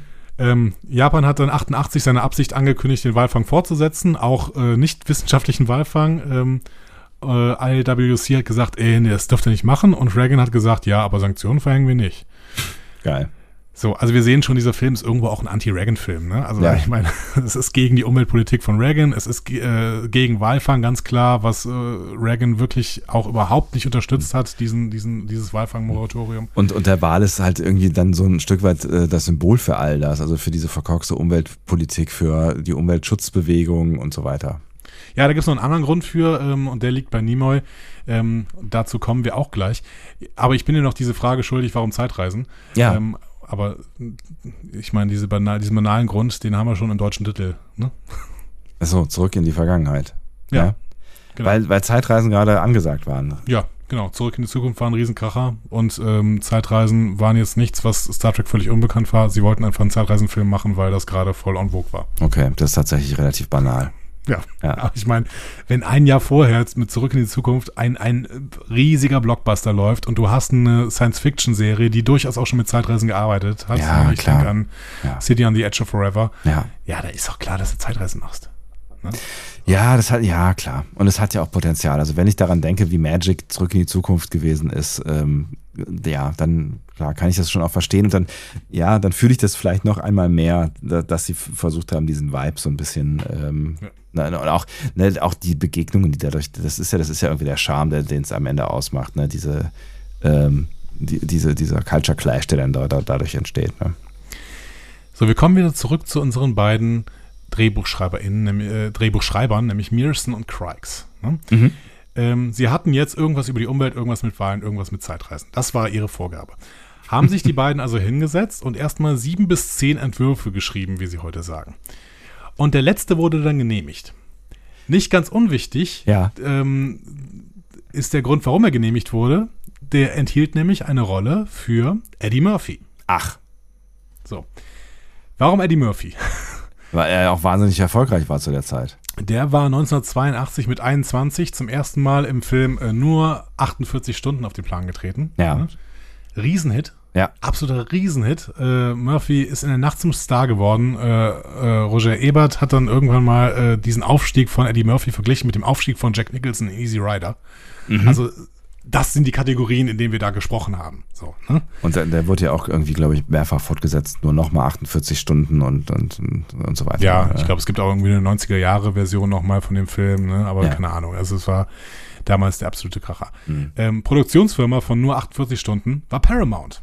Ah, okay. Mhm. Die haben ihn danach dann fest unter Vertrag genommen, haben ihm auch ein Büro auf dem Paramount-Gelände gegeben und im Jahr danach hat er für Paramount die Glücksritter gedreht mit Dan Aykroyd. Ne? Auch Wieder ein Riesenhit. Riesenerfolg, ja, genau. Ja, Ja, genau. Ähm, dann hat äh, Murphy im Jahr später noch einen Film gerettet, nämlich Best Defense, kennt halt keiner mehr, weil der Film einfach schlecht war. Ja. Ähm, der Film war so schlecht, dass er abgedreht war und dann, dann beim Testpublikum völlig durchgefallen war. Und dann haben sie gesagt, okay, dann, brauchen, dann müssen wir jetzt irgendwie da noch eine Rolle draufklatschen für Eddie Murphy. Das heißt, es ging überhaupt nicht mehr darum, dass dieser Film irgendwie noch Sinn ergeben sollte, sondern er sollte einfach noch eine Rolle für Eddie Murphy bekommen. Geil. Und dann hat Dead Best Defense hat dann zumindest sein Budget wieder eingespielt. So. Unfassbar. Aber das heißt, ähm, äh, es gab sowas wie, oder gibt es das heute noch, festangestellte Schauspieler? Also der saß da und der hat dann alles gespielt, was die ihm da so vorgesetzt haben, quasi, ja? Ja, also ich weiß nicht, ob die, die heute noch irgendwelche Büros auf dem Firmengelände haben. Wahrscheinlich nicht. Ne? Mhm. Aber ähm, es gibt heute auch noch Deals, die SchauspielerInnen mit äh, bestimmten Studios abschließen. Klar, genau. Und dann Witzig, ja. dürfen die für diese Studios jetzt die nächsten äh, vier Filme machen und sowas. Klar gibt's das. Ja. Mhm. Interessant, ja. Also es ist ja auch wichtig, also wenn du irgendwie denkst, äh, ja, ich möchte hier ein Franchise gründen oder sowas, keine Ahnung, ich möchte jetzt Marvel, äh, äh, Klar, ja, ja, klar. Also, dass ich werde jetzt dass du- Robert Downey ja. Jr. für, für Iron Man casten und ich habe schon das Gefühl irgendwie, dass ich jetzt irgendwie ein paar Iron Man Filme machen möchte und Iron Man auch noch ein bisschen benutzen möchte, dann mache ich ja am besten erstmal einen Vertrag für fünf Filme, weil für diese fünf Filme wird dieser Schauspieler dann nicht so unglaublich teuer werden. Wenn diese fünf Filme dann natürlich ein unglaublicher Erfolg sind, Dann, dann ist der sechste blöd, Film ein ja. Problem. Ja, genau. So. Ja, Ja, das äh, verstehe ich sowieso nicht, wie sie, ne, wie sie, wie sie diese Marvel-Filme ähm, äh, finanzieren ko- konnten bis, zu, bis zuletzt, aber das, äh, das ich kenne einen Podcast drüber. Genau, kann, kann, man bestimmt in einem anderen Podcast wundervoll ähm, äh, erörtern. Genau. Also äh, der liebe Arne spricht da ganz viel drüber, als wir äh, in einfach Marvel äh, diese Avengers-Filme. Ach so ähm, heißt er, genau, einfach Marvel. Das entfällt mir jedes Mal wieder. Wenn wir da diese Avengers-Filme besprechen, da spricht er ganz viel darüber, ähm, was diese Filme denn gekostet haben. Und es war vor allen Dingen für diese HauptdarstellerInnen, die halt natürlich super erfolgreich waren, aber nicht fehlen durften in dem Film. Ja. Die haben nur alle 20 Millionen bekommen. Das, muss doch erstmal irgendwie äh, wieder reinspielen. Ja. Hat er aber gemacht. Ähm, ja, so, Eddie Murphy. 84 kam dann ja noch so ein kleiner Film, Beverly Hills Cop 1. Ja. Auch, ja, genau, mega Erfolg, ja. Budget von 15 Millionen, hat insgesamt über 300 Millionen eingespielt. Wahnsinnswert. Ne? Wahnsinnswert. Das 20-fache rausgeholt. Geil. Also, Eddie Murphy war der Star dieser Zeit und er war Paramount-Star. Mhm. Alle seine Filme waren bei Paramount erschienen. Ne? Äh, Exklusivvertrag mit dem Studio. Krass. So. Wenn du dann als Harv Bennett ein Skript für einen Star Trek-Film mit Eddie Murphy vorgelegt bekommst, dann sagst du als Harv Bennett ja auch nur noch Katsching. So, ne? Und nimmst natürlich genau den Entwurf. Klar. So. Ja. Also super ist es für ein Produktionsteam, wenn du eine sichere Einnahmenbank hast. Ne? Dann wusste auch Harv Bennett, okay, wenn wir jetzt einen Star Trek-Film mit Eddie Murphy machen, dann, dann ist egal, dann können wir, äh, Star Trek, Star Trek 5 kann dann 100 Millionen kosten, ist überhaupt kein Problem. Ja. Und, und dann halt ist es auch noch eine Zeitreise. Also das wären, wären ja irgendwie mehrere äh, Jackpots gewesen, die sie da auf einmal irgendwie gezogen hätten. So. Kann Und es gab wohl noch eine. Side-Story sogar. Mhm. Ähm, in einem Interview von 2008 äh, mit Track Movie hat Leonard Nimoy nämlich erzählt, dass ihn im Vorfeld Jeff Katzenberg angerufen hatte. Das war der Chef von Paramount Studios. Mhm. Und der hat Nimoy erzählt, dass Eddie Murphy, Zitat, töten würde, um in Star Trek aufzutreten. Ach, guck. Also Eddie Murphy hatte offensichtlich auch noch Bock auf Star Trek. Ja. Jetzt Nimoy natürlich die interessante Frage, wie das zustande gekommen ist, dass das nicht passiert ist, was wir ja wissen, dass nicht passiert ist. Ja, genau. Also Nimoy, Nimoy war nicht der Grund, aber Nimoy hat tatsächlich zu dieser Zeit so gesagt, ja, aber ist das denn dann, also wird das dann nicht ein Eddie Murphy-Film? So, also ah, der er hat die wusste, Fälle wegschwimmen sehen, schwimmen sehen, ja. er wusste nicht und er hat dann, da, er hat sich zitieren lassen in diesem, äh, beziehungsweise er hat das Interview gegeben, er hat dann gesagt, ja, ich wusste nicht, ob das die beste oder die schlechteste Idee aller Zeiten ist. Für ihn auch vor allem, ja. Ja, aber im Endeffekt, also ich glaube, da hätte er auch nicht so viel zu sagen dürfen. Wenn Paramount jetzt gesagt hätte, hey, wir geben euch Eddie Murphy, Eddie Murphy für diesen Film, dann hätte Nimoy da gesagt, ja gut, das müssen wir dann halt wohl machen. So. Ja, naja, klar. Gut, du hast es jetzt eben schon gesagt. Ähm, uns ist aufgefallen, dass Eddie Murphy tatsächlich nicht in Star Trek 4 mitspielt. Ja. Oder ich habe irgendwas sehr, sehr krass verpasst, ja. Die Erklärung ist so simpel wie überzeugend. Paramount hat nämlich schlichtweg gesagt, Leute, wir haben zwei riesige Zugpferde gerade. Das sind Star Trek und Eddie Murphy. Mhm. Warum sollten wir die denn beide in einen Topf schmeißen, wenn sie jeweils auch einzeln funktionieren? also hat Murphy einen anderen Film bekommen, nämlich Auf der Suche nach dem goldenen Kind, The Golden Child. Aha, okay. Übrigens ein Film mit Charles Dance, äh, den kennen wir als äh, Tywin, äh, Tywin Lannister aus Game of Thrones. Ja, ich nicht, aber ja. Du noch nicht, genau, aber du kennst die Figur Tywin Lannister. Das du stimmt. weißt, dass Charles Dance, also jetzt weißt du, dass Charles Dance die spielt. Ja. Ganz, ganz großartige In Show. drei Minuten übrigens nicht mehr, ja. Ja, das genau, dann hast du es wieder vergessen. ähm, und ich habe dir eben schon gesagt, äh, The Golden Child ähm, hätte jetzt parallel zu Star Trek spielen können. Ähm, Im Endeffekt ist The Golden Child an äh, Weihnachten gekommen und äh, Star Trek an Thanksgiving. Und man muss wohl auch sagen, am Ende war es wohl die richtige Entscheidung, weil The Golden Child auf der Suche nach dem verlorenen Kind war super erfolgreich. Ja. Ähm, Eddie Murphy hat allerdings drei Jahre später gesagt, dass der Film ein Stück Scheiße sei. Was eine relativ klare Aussage ist. Das ist eine relativ klare Aussage. ja, genau. Ich kann mich gar nicht darüber, daran erinnern, äh, ob ich den jemals gesehen habe. Ich gucke mir ja gerade Kinoplakate an. Ähm, da- das sieht sehr strange aus, alles in allem. Ähm, Ich habe den nie gesehen. Ich bin mir ganz sicher, dass ich ihn nie gesehen habe. ja, eigentlich habe ich echt viele von diesen, diesen 80er-Jahre-Dingern gesehen, weil man die in den 90ern halt äh, in der Videothek ausgeliehen hat für einen Euro. Das war für eine Mack. Ja, und die liefen auf RTL am Sonntagnachmittag. Auch das, genau. Oh, bei Rotten Tomatoes ein Punkt. Hm, das ist nicht so gut. Hm. Naja, wie gesagt, extrem gute Entscheidung von Paramount, war The Golden Child war ein Erfolg und Star Trek war auch ein Erfolg. Haben Ja. wir eben schon gehört. Ähm, ja, jetzt hatten wir dieses Skript, in der die Rolle für Eddie Murphy drin stand. Ja. Eddie Murphy sollte einen Berkeley-Astrophysiker spielen, Ah. der der Crew dann helfen sollte. Ne? Und dann Eddie Murphy-typischer Humor. Der sollte dann darauf bestehen, dass die Enterprise-Crew natürlich völlig fehl am Platz in dieser Zeit ist. Ne? Und Murphy sich darüber lustig macht, dass die halt überhaupt nicht klarkommen. So, das war der Plan. Im Endeffekt, Klingt wurde, wahnsinnig super. Im Endeffekt wurde die Rolle umgeschrieben. ja. Ähm, und äh, aus dem Berkeley-Astrophysiker wurde Dr. Gillian Taylor, eine Biologin, ähm, am Cetacean Institute. Habe ich mir schon fast gedacht. Und damit kam dann Catherine Hicks in den Cast, solide Darstellerin, auch bei Paramount unter Vertrag. Bei weitem natürlich kein Zugpferd wie Eddie Murphy es gewesen wäre, Ja. aber ähm, braucht der Film halt auch nicht. so. Nee, genau. Sie war ja Star Trek. Habe ich ja verstanden. Und in Deutschland äh, äh, zurück in die Zukunft. Genau. Zu diesem Zeitpunkt, als das dann entschieden wurde, waren Mearson und Craigs übrigens quasi schon raus. Hä? So richtig harmonisch war die Trennung von Mearson und Craigs dann im Endeffekt nicht. Der Film wurde für das Drehbuch dann wieder an Harv Bennett gegeben. Ach was. Und da erzählen sie jetzt unterschiedliche Geschichten.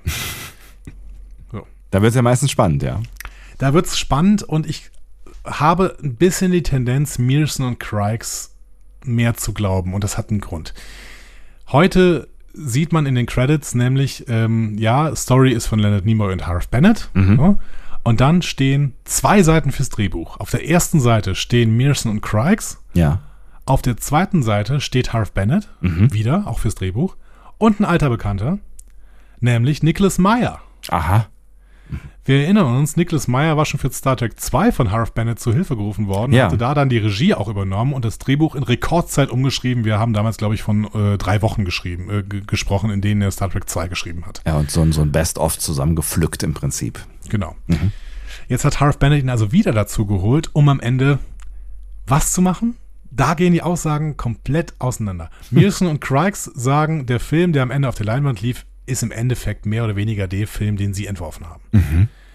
Meyer hat in einem Podcast von 2016 gesagt, wörtlich, ich wurde in letzter Minute gebeten, Star Trek 4 zu schreiben. Sie hatten ein Drehbuch, das auf einer Geschichte von Harv Bennett und Leonard Nimoy basiert und ihnen gefiel das Drehbuch nicht. Sie warfen das Drehbuch raus. Ich habe es komplett neu geschrieben. Das passt quasi überhaupt nicht zu irgendwelchen Aussagen von Mearson und Craigs. Aber da, da ist natürlich die Frage, ähm, warum haben sie ihn dann sonst dazugeholt? Also was hat er denn gemacht, wenn an dem Drehbuch im Endeffekt nichts äh, verändert wurde? Oder wollten sie nur äh, Meyer im, im, den Namen irgendwie noch irgendwo stehen haben? Oder? Ja, es wurde ja schon noch an diesem Drehbuch gearbeitet. Unter anderem wurde halt die Rolle von äh, Eddie Murphy umgeschrieben. Ne? Ähm, ehrlich gesagt ist das unklar. Die Quellen gehen vollständig auseinander. Aber es gibt so einen Grund, warum ich Mearson und Craigs zumindest zugute halte, dass sie irgendeinen Punkt haben. Ja. Denn in den Credits, das habe ich dir eben schon gesagt, stehen sie halt auf der Seite vor Meyer und Bennett. Also sie stehen auf einer Seite und dann kommt noch eine Credit-Seite, wo Drehbuch auch Meyer und Bennett stehen. Und sowas kommt zustande, indem es ein Schiedsverfahren bei der Writers Guild of America gibt. Denn ähm, es, es ist nicht willkürlich, welche Leute wann in den Credits genannt werden. Die Writers Guild entscheidet das, wenn sich die Produktion nicht einigen kann. Und Mearson und Craigs haben offensichtlich bei der Writers Guild da geklagt oder eine Anfrage gestellt und äh, ein Schiedsverfahren ausgelöst. Und das Schiedsverfahren hat ergeben, dass sie vor Meyer und Bennett stehen müssen. Abgefahren. Ey, was, was im Hintergrund von solchen Filmen alles passiert. Das finde ich, spricht dafür, dass sie einen Punkt haben, weil Ja. wahrscheinlich musst du in so einem Schieds, äh, Schiedsverfahren irgendwie dann auch eine frühere Version deines, ähm, deines Drehbuchs abgeben oder sowas. Und dann guckt sich die Writers Guild of America an, ähm, wie viel Produkt denn im Endeffekt da von dir ist. Ja klar, Ähm, das sie- muss, muss ja dann irgendwie nachvollziehbar sein und offengelegt werden. Ne? Sie haben das nochmal ein bisschen näher beschrieben in diesem Interview, was ich eben schon gesagt habe. Ähm, Sie sagen, je, äh, je, also ich glaube, Mearson war das, der das gesagt hat, jeder geht zum Schiedsverfahren, wenn mehr als ein paar Autoren an einem bestimmten Stück arbeiten. Aber die Regeln zu diesem Zeitpunkt lauten, dass ein Produzent als Autor anerkannt werden muss, wenn er mehr als 60 Prozent des Drehbuchs geschrieben hat. Harv Bennett war Produzent, Ja. wurde mit Nick Meyer zusammengebracht, um zu versuchen, diese Regel zu umgehen. Und am Ende des Tages bekamen Peter und ich die Anerkennung für den ersten Platz im Drehbuch, weil die Writers Guild unserer Meinung gefolgt ist, dass die Dinge nicht ganz koscher waren. Ah, okay. Sagt Mearson. Das heißt, äh, Meyer ist eigentlich nur dazugekommen, ähm, quasi als, äh, als Alibi, mehr oder weniger. Sagt Mearson. Ja. I see, I see. Ja, wir werden es wahrscheinlich nie wieder, äh, nie, nie erfahren. Wie es genau war, werden wir nicht erfahren. Mearson und Craigs waren tatsächlich ein bisschen frustriert. Die sind beispielsweise dann auch nie auf Conventions aufgetreten, obwohl sie mehrfach eingeladen worden sind. Ähm, mittlerweile scheinen sie aber den Frieden mit der ganzen Chose gemacht zu haben. Ist ja auch schon ein bisschen her. Genau. Naja, und, und sie stehen auf Seite 1, also come on. Sie stehen auf Seite 1, das ist zumindest dann ein Erfolg. Ne? Das hat Mearson auch gesagt. Wir haben einen Film, auf den wir heute stolz sein können. Der Lärm, der uns umgibt, ist nicht wirklich wichtig. Es geht um mehr. Das ist auch ein schönes Wort. Ja, ja. Es gibt mir aber wieder mal das Gefühl, dass Harv Bennett und Nicholas Meyer bei allem Verdienst für Star Trek, den sie unzweifelhaft haben, tatsächlich auch Menschen sind und waren, weil Huff Ben ist ja gestorben, Mhm. ähm, die, die sich auch sehr, sehr gerne als wichtig darstellen möchten. Was aber, glaube ich, auch normal äh, oder ein Stück weit normal ist, wenn du es halt mit ähm, solchen äh, Summen, mit solchen Projekten zu tun hast, in solchen Positionen äh, du unterwegs bist, dann musst du halt, oder bist du wahrscheinlich auch einfach äh, ja, jemand, der sich in den, in den Mittelpunkt drängt, sonst wärst du nicht da, wo du bist, oder in den Mittelpunkt oder inszenieren, zu inszenieren versteht, so, ne? Genau. Übrigens, äh, gerade äh, Krankenwagen ist bei uns, nicht bei euch. Ah, alles klar. Das ist ungewöhnlich. Muss man immer dazu sagen. Das stimmt. Normalerweise ist er bei uns, ja. Ähm, ja. Zur, ähm, um eine ausgewogene Berichterstattung hier zu leisten, ne? also wie Uli Hoeneß sagen würde, ihr Journalisten, ihr wollt immer beide Seite sehen. Ja. Ähm, Niklas Meyer äh, sagt wortwörtlich, das Schreiben des Drehbuchs war ein reibungsloser Prozess. Es wurden ein paar Seiten geschrieben. Nimoy und Bennett wurden die zur Beratung gezeigt. Dann bin ich in mein Büro zurückgekehrt, um weitere zu schreiben. Und als äh, Nimoy, Bennett und äh, ich glücklich waren, haben wir das Drehbuch Shatner gezeigt. Er hat seine eigenen Notizen für eine weitere Runde des Umschreibens angeboten.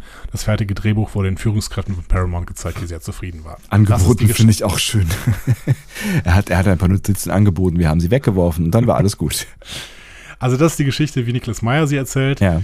Ähm, wie gesagt, ich finde nicht, das passt irgendwie, äh, dass das dazu passt, dass ähm, äh, Mearson und Craigs tatsächlich auf der ersten Reihe, äh, auf der ersten Seite beim Drehbuch stehen. Nee. Aber gut. Zusammenfassung von meiner Seite nach Sichtung aller Quellen. Bennett und Nimoy wussten ungefähr, was sie für einen Film machen wollten. Mearson und Craigs haben aus diesen Ideen ein Drehbuch geschrieben. Bennett und später auch Meyer haben daran gewerkelt, um nach allen Vertragsverhandlungen und so weiter am Ende den Film zu haben, den Nimoy gedreht hat. Ja. So. Aber ne, wieder eine wahnsinnig spannende Genese am Ende und dafür, dass, ähm, dass das dann auch wieder so ein bisschen durcheinander war mit dem Drehbuch, ne? wobei, ne, wenn man jetzt irgendwie deiner Tendenz äh, glauben möchte, die du versucht hast hier spürbar werden zu lassen, dann ist der Hauptstrang der Geschichte ja quasi stringent von Anfang Ja. an geblieben, was einem Film, würde ich vermuten, eh gut tut. So, ne? Und ja, und dass es für einen Film auch mal, ähm, keine Ahnung, erstmal sechs bis zehn Entwürfe gibt äh, für ein Drehbuch, was irgendwie dann auch dem Regisseur gefallen muss, das finde ich überhaupt nicht so schlecht. nee, nee, Im nee, Gegenteil. klar, ja. Dazu kommen wir dann nämlich auch, wenn wir uns die Regie angucken, nämlich Leonard Nimoy. Ja. Ähm, dass er halt hier Regie fahren, führen wollte, war schon vor dem Erscheinen von Search for Spock klar. Mhm. Ne? War bei der, vor der Veröffentlichung abgemacht. Er hatte dann auch mehr Freiheiten hier bei diesem Film. Mhm. Ähm, und jetzt habe ich es eben schon mal angedeutet, ich habe mir so ein Abo für das Archiv des American Cinematographer geklickt. ähm, ist Was ja man nicht alles tut, ja, ja. Es ist, es ist eine großartige Insider-Zeitschrift, ne? Und ähm, ist eine Branchenzeitschrift im Prinzip, genau, ne? Genau, eine Branchenzeitschrift über die amerikanische Filmindustrie. Und die Ausgabe vom Dezember 86 handelt komplett von Star Trek 4. Ähm, und das ist wirklich, also ist, allein dieses, äh, in diesem Archiv ist halt einfach nur ein Scan dieses äh, Magazins drin. Ne? Das Mhm. ist auch nicht irgendwie weiter digitalisiert oder sowas, es ist nur ein Scan. Ähm, mit allen Werbungen auch dabei und sowas, ne? Geil. Werbung für irgendwelche Filmkameras und sowas. Das ist wirklich großartig. Das, ist, äh, wenn ihr, wenn ihr Filmfans seid, dann gebt euch doch mal, es kostet leider 20 Euro, aber zumindest ist es ein Jahresabo und für 20 Euro kann man das auf das gesamte digitale Archiv zugreifen. Ähm, da könnt ihr wirklich mal euch ein bisschen durchklicken durch diese American Cinematographer Zeitung. Ganz toll. Finde ich auch gar nicht so wahnsinnig, wahnsinnig äh, teuer. Vier Eisbecher weniger jetzt und dann passt das Ja, schon. Ne? genau. Genau. Da haben wir schon ein bisschen Kalorien gespart hier. Absolut. Ähm, und da gibt es eine tolle Story über Leonard Nimoy von Nora Lee. Nora Lee ist bis heute auch äh, Drehbuchschreiberin ähm, und, äh, und ähm, Filmkritikerin in Hollywood. Mhm. Heißt jetzt Nora Lee Mandel.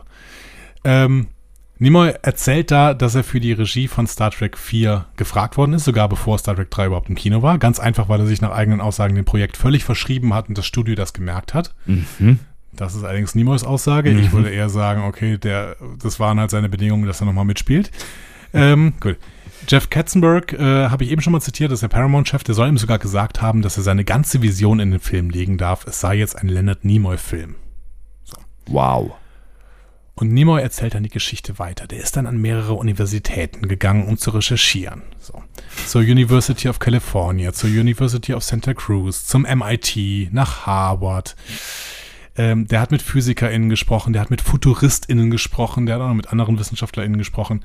ähm, über den Kontakt mit Außerirdischen, über die Auswirkungen auf die Gesellschaft, die ein Kontakt mit Außerirdischen haben würde, über die äh, Auswirkungen auf Religionen, die einen Kontakt mit Außerirdischen haben würde.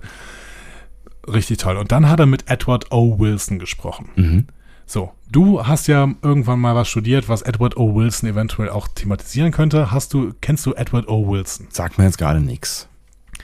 Das ist ein Biologe. Ja, ach so, ja, ich dachte, geht es ja nicht Richtung Sprachwissenschaft. Nein, das ist ein, ist zwei ein Semester Biologe. Biologie studiert, meine Ja, Herren. immerhin. Ja. Der ist äh, letzten Dezember, also Dezember 21, ist er mit 92 Jahren gestorben. Mhm. Spezialgebiet von Edward O. Wilson waren Ameisen. Hm. Vor allen Dingen aber gilt er als Vater der Biodiversität. Mhm. Der hat im Jahr 1984 die sogenannte Biophilie-Hypothese formuliert. So, und jetzt wird es natürlich ein bisschen äh, kritisch. Ne? Ihr, wisst, äh, ihr wisst aus der Besprechung von Discovery Staffel 4, wie das ist, wenn ich jetzt anfange, in die Naturwissenschaften einzugleiten. Ja, aber wir- ne, das ist ja quasi Bestandteil des Community-Konzepts. Ne? Das ist, da- damit ihr quasi was habt, wo, woran ihr euch jetzt reiben könnt, wo, wo ihr äh, dann auch uns verbessern könnt. Das ist doch gut. Wie macht man Content? Man triggert Nerds.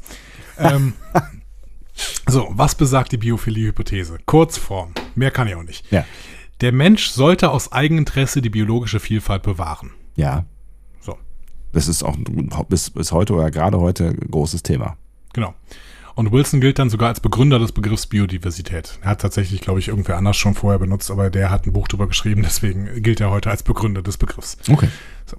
Ähm, Wilson war schon Anfang der 80er Jahre der Ansicht, dass in den 90ern 10.000 Spezies pro Jahr oder 10.000 Arten pro Jahr aussterben würden. Viele, ohne dass wir sie jemals überhaupt wahrgenommen hätten. Mhm.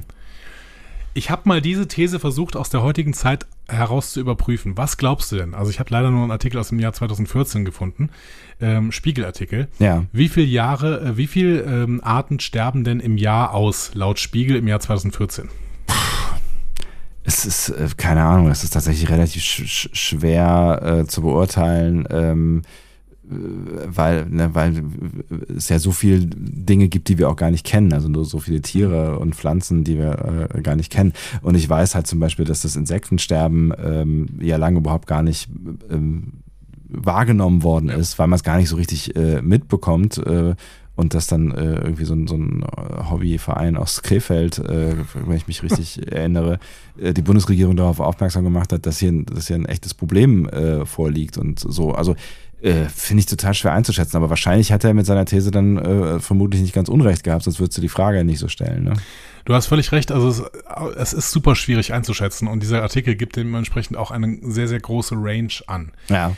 Aber diese Range fängt ungefähr da an, äh, wo Wilson gesagt hat, wo wir in den 90ern sind. Und äh, im Jahr 2014 wird dementsprechend angegeben, 11.000 bis 58.000 Arten pro Jahr sterben aus. Das ist krass, ne? Kann man sich so gar nicht vorstellen. Ich meine, es kommen natürlich auch ein paar neue dazu, aber wahrscheinlich nicht in diesem Umfang. Nee, ja. ich glaube bei weitem nicht. Ne? Genau. Naja, Nimoy erzählt von dem Gespräch mit Wilson ähm, und dass dann, also er, er sagt, dass dann da so ein Kartenhausbild genutzt worden ist. Dass es nämlich Schlüsselspezies gäbe und wenn die wegfallen würde, würden, dann äh, könnte die Biosphäre in Ungleichgewicht geraten und schließlich zusammenfallen, wie ein Kartenhaus. Ja, das ist, das ist ja durchaus äh, auch ähm, jetzt, jetzt nach wie vor ein sehr aktuelles Thema. Ne? Also Mhm. es gibt ne, diese Sch- Schlüsselspezies, da äh, habe ich auch schon äh, das ein oder andere Mal was von gehört und ne, die, die sind durchaus wichtig ne, für Nahrungsketten und so ein Krams. Ne? Und dann kann wirklich ziemlich viel kaputt gehen. Ne? Also es sind so die, das kleine Beispiel sind ja halt ne, die Folge des Insektensterbens äh, ist, dass Vögel nicht mehr genug zu fressen äh, finden und so weiter und so fort, mal abgesehen von diesem ganzen Bestäubungsbimsbums so. Ne? So, und jetzt übersetzt das Thema, was wir gerade thematisiert haben. Ja. Ne? Eine Schlüsselspezies dieses Planeten fällt weg und der gesamte Planet ist dem Untergang geweiht und bricht zusammen. Jetzt übersetzt das Thema mal in Science Fiction. Dann hast du Star Trek 4. Dann hast du Star Trek 4. Hm. okay, Weil exakt, exakt Ja. das wird uns in Star Trek 4 erzählt. Und deswegen ist jetzt schon mein Plädoyer, ja, das ist ein Science-Fiction-Film. Denn Science-Fiction zeichnet sich dadurch aus, dass es ein Problem aus der Welt versucht, in einen anderen Kontext zu setzen und da aus diesem anderen Kontext heraus zu beleuchten. Hm. Ist auf jeden Fall eine ganz interessante These, ja. Und äh, die, die gehe ich auch äh, bis hierhin auf jeden Fall mit. Und das zeigt natürlich auch, dass irgendwie äh, Nimoy sich wirklich auseinandergesetzt hat, ne, was ich irgendwie ganz, ganz cool finde. Ne? Ja. Also du hast ja eben diese Reise erzählt, die ja natürlich auch ähm, so ein bisschen Show gewesen sein könnte, aber ähm, na, ihm, ihm würde ich das sogar abkaufen, dass der irgendwie ähm, viel recherchiert hat, um sich diesem Thema zu nähern. Ja, genau. Also ich, ich habe das schon auch mit einem Augenzwinkern irgendwie zur Kenntnis genommen, dass er da von diesen ganzen Universitäten erzählt. Ja, ja. Ich glaube schon, dass er sich auch mit ExpertInnen getroffen hat. Ob er jetzt wirklich irgendwie die große Universitätentour gemacht hat, weiß ich Ja, nicht. So. ja. Vor Aber er hat sich droppt- auseinandergesetzt. Droppt er, er droppt halt die vier größten Universitäten oder die vier renommiertesten Universitäten der USA so ungefähr. Gut. Yale war nicht dabei, aber im Endeffekt, ne, so. Ja. Naja, okay. Ähm, Nimoy wollte aber nicht nur diese Umweltgeschichte erzählen, er äh, berichtet dann noch weiter und da habe ich ein schönes Zitat gefunden. Was wir uns vorgenommen hatten, war ehrlich gesagt sehr gefährlich. Ich habe versucht, vielen Meistern zu dienen. Ich wollte fortfahren und einige Storylines zusammenfassen, die von Star Trek 3 übrig geblieben sind. Gleichzeitig wollte ich einen ganz anderen Film machen. Die Ideen schienen gegensätzlich zu sein, aber ich denke, wir haben es geschafft. Gleichzeitig wollte ich nämlich einen Film machen, der für Leute zugänglich und unterhaltsam ist, die Star Trek 3 nicht gesehen haben. Ich hasse es zu glauben, dass die Leute denken würden, dass sie Star Trek 3 gesehen haben müssen, um diesen Film genießen zu können. Ich wollte es auch für Leute zugänglich machen, die nicht zu Star Trek Filmen gehen. Ich wollte einen Kinofilm daraus machen. Was ja irgendwie kein blöder Gedanke ist. Äh, generell allerdings ist der Einstieg dann ähm, äh, ein wenig verwunderlich. Ja gut, aber was soll er machen? Die sind halt da auf Vulkan und haben diesen, diesen, äh, den klingonischen äh, Bird, of Prey. Ja, aber das hätte man hätte natürlich auch einfach nur einen, einen Cut machen können und sagen können, irgendwie fünf Jahre später. So, und jetzt. Einige Zeit später. Ja, whatever, ne? Dann fliegen die halt irgendwie in, durch den Weltraum und äh, fertig. Fänd, hätte ich schade gefunden, weil ich finde es cool, dass das anschließt, so und dass die eben auch mit dem Bird of Prey unterwegs sind, äh, ne, so, also das ich finde es irgendwie, das ist äh, sehr charmant, ähm, aber man hätte es ja auch anders machen können. Man hätte es anders machen können. Hast du jetzt ein, ein Bild darüber, wie dieser Film im Endeffekt entstanden ist? Ein ziemlich umfassendes, habe ich das Gefühl. Also ich glaube, ich habe noch nie ein umfassenderes Bild gehabt, äh, wie ein Star Trek-Film entstanden ist äh, äh, in unseren Besprechungen. Also das ist, das ist ja wirklich eine, eine echte Reise gewesen. Das freut mich sehr. Dann Mhm. äh, möchte ich dir noch eine Sache zur Crew sagen, die für mich relativ wichtig ist und für dich wahrscheinlich auch relativ wichtig, wenn ich dir sage, was da passiert ist. Ja. Es war nämlich erstmalig jemand dabei, der bis zum Ende von Star Trek Enterprise bei der Crew bleiben sollte und bis heute für Star Trek unfassbar wichtig ist. Ich bin gespannt. Michael Okuda. Mhm. Der war bei diesem Film erstmalig dabei. Ähm, wer ein bisschen Star Trek Ahnung hat, weiß, wer das ist. Michael Okuda ähm, ist äh, quasi Designer für alles Mögliche, was es in Star Trek gibt. Der Mhm. hat äh, alle Touchscreen-Displays ab diesem Film entworfen, die auch im 90er-Jahre-Track eine wichtige Rolle spielen äh, sollten. Übrigens hier an dieser Stelle noch kein LCARS.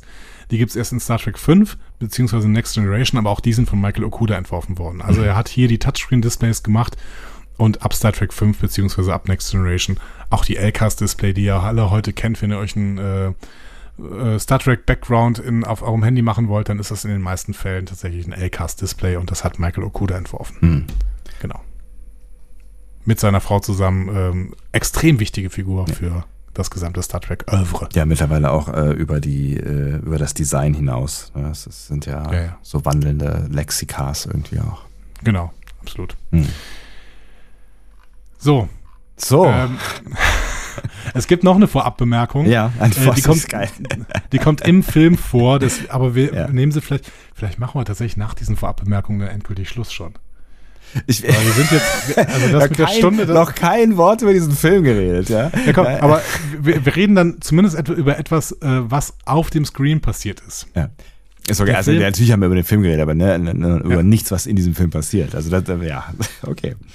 Also Film gehen wir, gehen, wir, gehen wir so ein bisschen. Also wir treten so mit einem, mit einem halben Fuß treten wir mal rein. Ja, mit, genau. Mit einem halben Auge schielen wir schon mal zum Bildschirm und da steht Ja. ein Satz, nämlich der Film ist den Männern und Frauen des Raumschiffs Challenger gewidmet, das Ah. kurz nach dem Start am 28. Januar 1986 explodierte. Das ist auch 86 gewesen.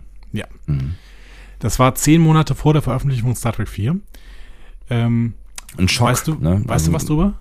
Ähm, ich weiß nicht genau, äh, was passiert ist. Ich weiß nur, dass das Raumschiff ähm, beim Start äh, explodiert ist. Ne? Ähm, ich glaube, beim Abtrennen ähm, einer der, der, äh, der Stufen oder wie auch immer. Ne? Also ich sehe die, die Bilder noch vor mir. So, die hat man ja irgendwie, warum auch immer, hat man die ja mehrfach gesehen. So, ne? Mhm. Und das, ne, das, die, die Challenger geht ja in so eine leichte Kurvbewegung und ähm, ich glaube, dann platzen diese beiden äh, Triebwerkstufen rechts und links ab oder sowas und dann geht das, fällt das ganze Ding auseinander und äh, geht in Leuchtball auf oder so ungefähr. Ne? Also es war wirklich eine absolute Katastrophe. Man kann die äh, CNN Live-Bilder, die hast du gerade ganz gut beschrieben, eigentlich Ja. noch bei YouTube äh, ansehen. Ähm, ich verlinke das auch mal unter unserer Folge.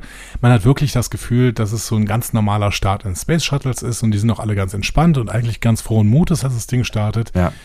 Oh, Also wenn man davon normal sprechen kann. ne? Also normaler Start eines Space Shuttles. Das heißt ein Start von einem Space Shuttle, verdammt, ne? Ja, wo aber- Leute ins Weltall fliegen gerade. Ja. Aber das, ne, da- genau das war ja eigentlich der Sinn dieses Space Shuttles, ne, das, das wirklich zu normalisieren und die Kosten zu, zu reduzieren und das Ja. wirklich ne, ähm, das, das einem, einem normalen Flug anzugleichen. So, ne? Und das hat das Space Shuttle ja schon äh, ein, ein Stück weit äh, geschafft, mal abgesehen davon, dass diese ganzen Raketenstufen dann äh, doch irgendwie nicht recycelt werden konnten, wenn ich das richtig im Kopf habe. Aber ähm, Das kommt in der Zukunft. Ja. genau, das kommt dann äh, ja, äh, in der, eigentlich in der Gegenwart. Ne? Wir sind ja, Ja. schon mittendrin. Mit SpaceX, ja. Ja. Aber äh, und es, es war ja auch nicht der erste Start eines Space Shuttles. Ne? Die, die, die Dinger sind ja doch relativ häufig geflogen da für eine Weile. Ja. Äh, ja, für eine Weile. Ja. Also man sieht das äh, in dem Video nach einer Minute Flug, fliegt das ganze Ding dann plötzlich in die Luft. Mission Ja. Control und der CNN-Reporter verstummen auch. Also dieses, dieses äh, YouTube-Video ist auch einfach sehr, sehr bedrückend. Ja. ne? Weil alle merken, oh Gott, hier ist gerade was richtig Schlimmes passiert. Mhm. Ne? Ähm, und dass Star Trek hier an die Challenger erinnert, hat aber noch einen anderen Grund. Ne? Nicht nur, dass das wirklich eine absolute Katastrophe war. Star Trek braucht irgendwo auch Raumfahrt. So. Mhm. Wenn die Raumfahrt vollständig eingestellt wirkt, dann wirkt Star Trek nämlich immer unrealistischer. Und Star Trek wollte nicht Fantasy sein. Hm? Ja. Die Frage ist, kommen wir jemals von diesem Planeten weg? Und wenn diese Frage ein klares Nein ist, dann ist Star Trek eben keine realistische Zukunftsvision mehr, dann wird es halt Fantasy. Und als Fantasy ist Star Trek auch nicht gut. als Science Fiction ist Star Trek viel besser. Ja. So. Als Fantasy müssen wir lieber Star Wars gucken. Aber dann ist ja irgendwie ganz spannend, dass mit dem Einschlafen des Space Shuttle Programms ähm, so ein bisschen zeitverzögert ja dann auch Star Trek ein Stück weit eingeschlafen ist und da, wo das mit dem Weltraumprogramm wieder so ein bisschen nach vorne geht, ja, also wo wir wieder anfangen, uns in, in mehr im Weltraum zu bewegen, kommt auch der Star Trek Hype wieder zurück. Ja, es war ja erstmal so, dass äh, die NASA nach der Challenger-Katastrophe das Shuttle-Programm vollständig eingestellt hat. Aber Das war da noch nicht endgültig, ne? Das war nach zehn Ja. Monaten noch der Stand. Ja. Und wie hieß dann die erste Raumfähre, die nach längerer Zeit wieder startete und Hoffnung auf eine triumphale Wiederkehr des Programms machte? Enterprise. Nee, Discovery natürlich. Ach was, echt? Ich frage dich nochmal, wie hieß die erste Raumfähre, die nach längerer Zeit wieder startete und Hoffnung auf eine triumphale Wiederkehr des Programms machte? Äh, Discovery natürlich. Es ergibt Ach so. natürlich viel mehr Sinn, klar. 1988. Und die Discovery war dann 23 Jahre im Dienst, 39 Flüge. Ähm, sie war da auch die erste Raumfähre nach dem Columbia-Unglück im Jahr 2003. Ähm, also auch das war wieder eine Discovery. Die Discovery ist einfach eine sichere Kiste. Discovery wird immer existieren. Columbia war die Sache mit der, mit der Hitzekachel, ne? die sich irgendwie Ja, beim genau, Wiedereintritt genau. gelöst Ja, haben ja. oder sowas, ja. Äh, die Discovery steht übrigens seit 2012 im Smithsonian Institute in Washington. Und äh, dort hat sie den Prototyp des Space Shuttles ersetzt. Und wie hieß dieser Prototyp? Enterprise? Ja, tatsächlich. Ja, Gott sei Dank. So. So, das war das letzte Abschweifen.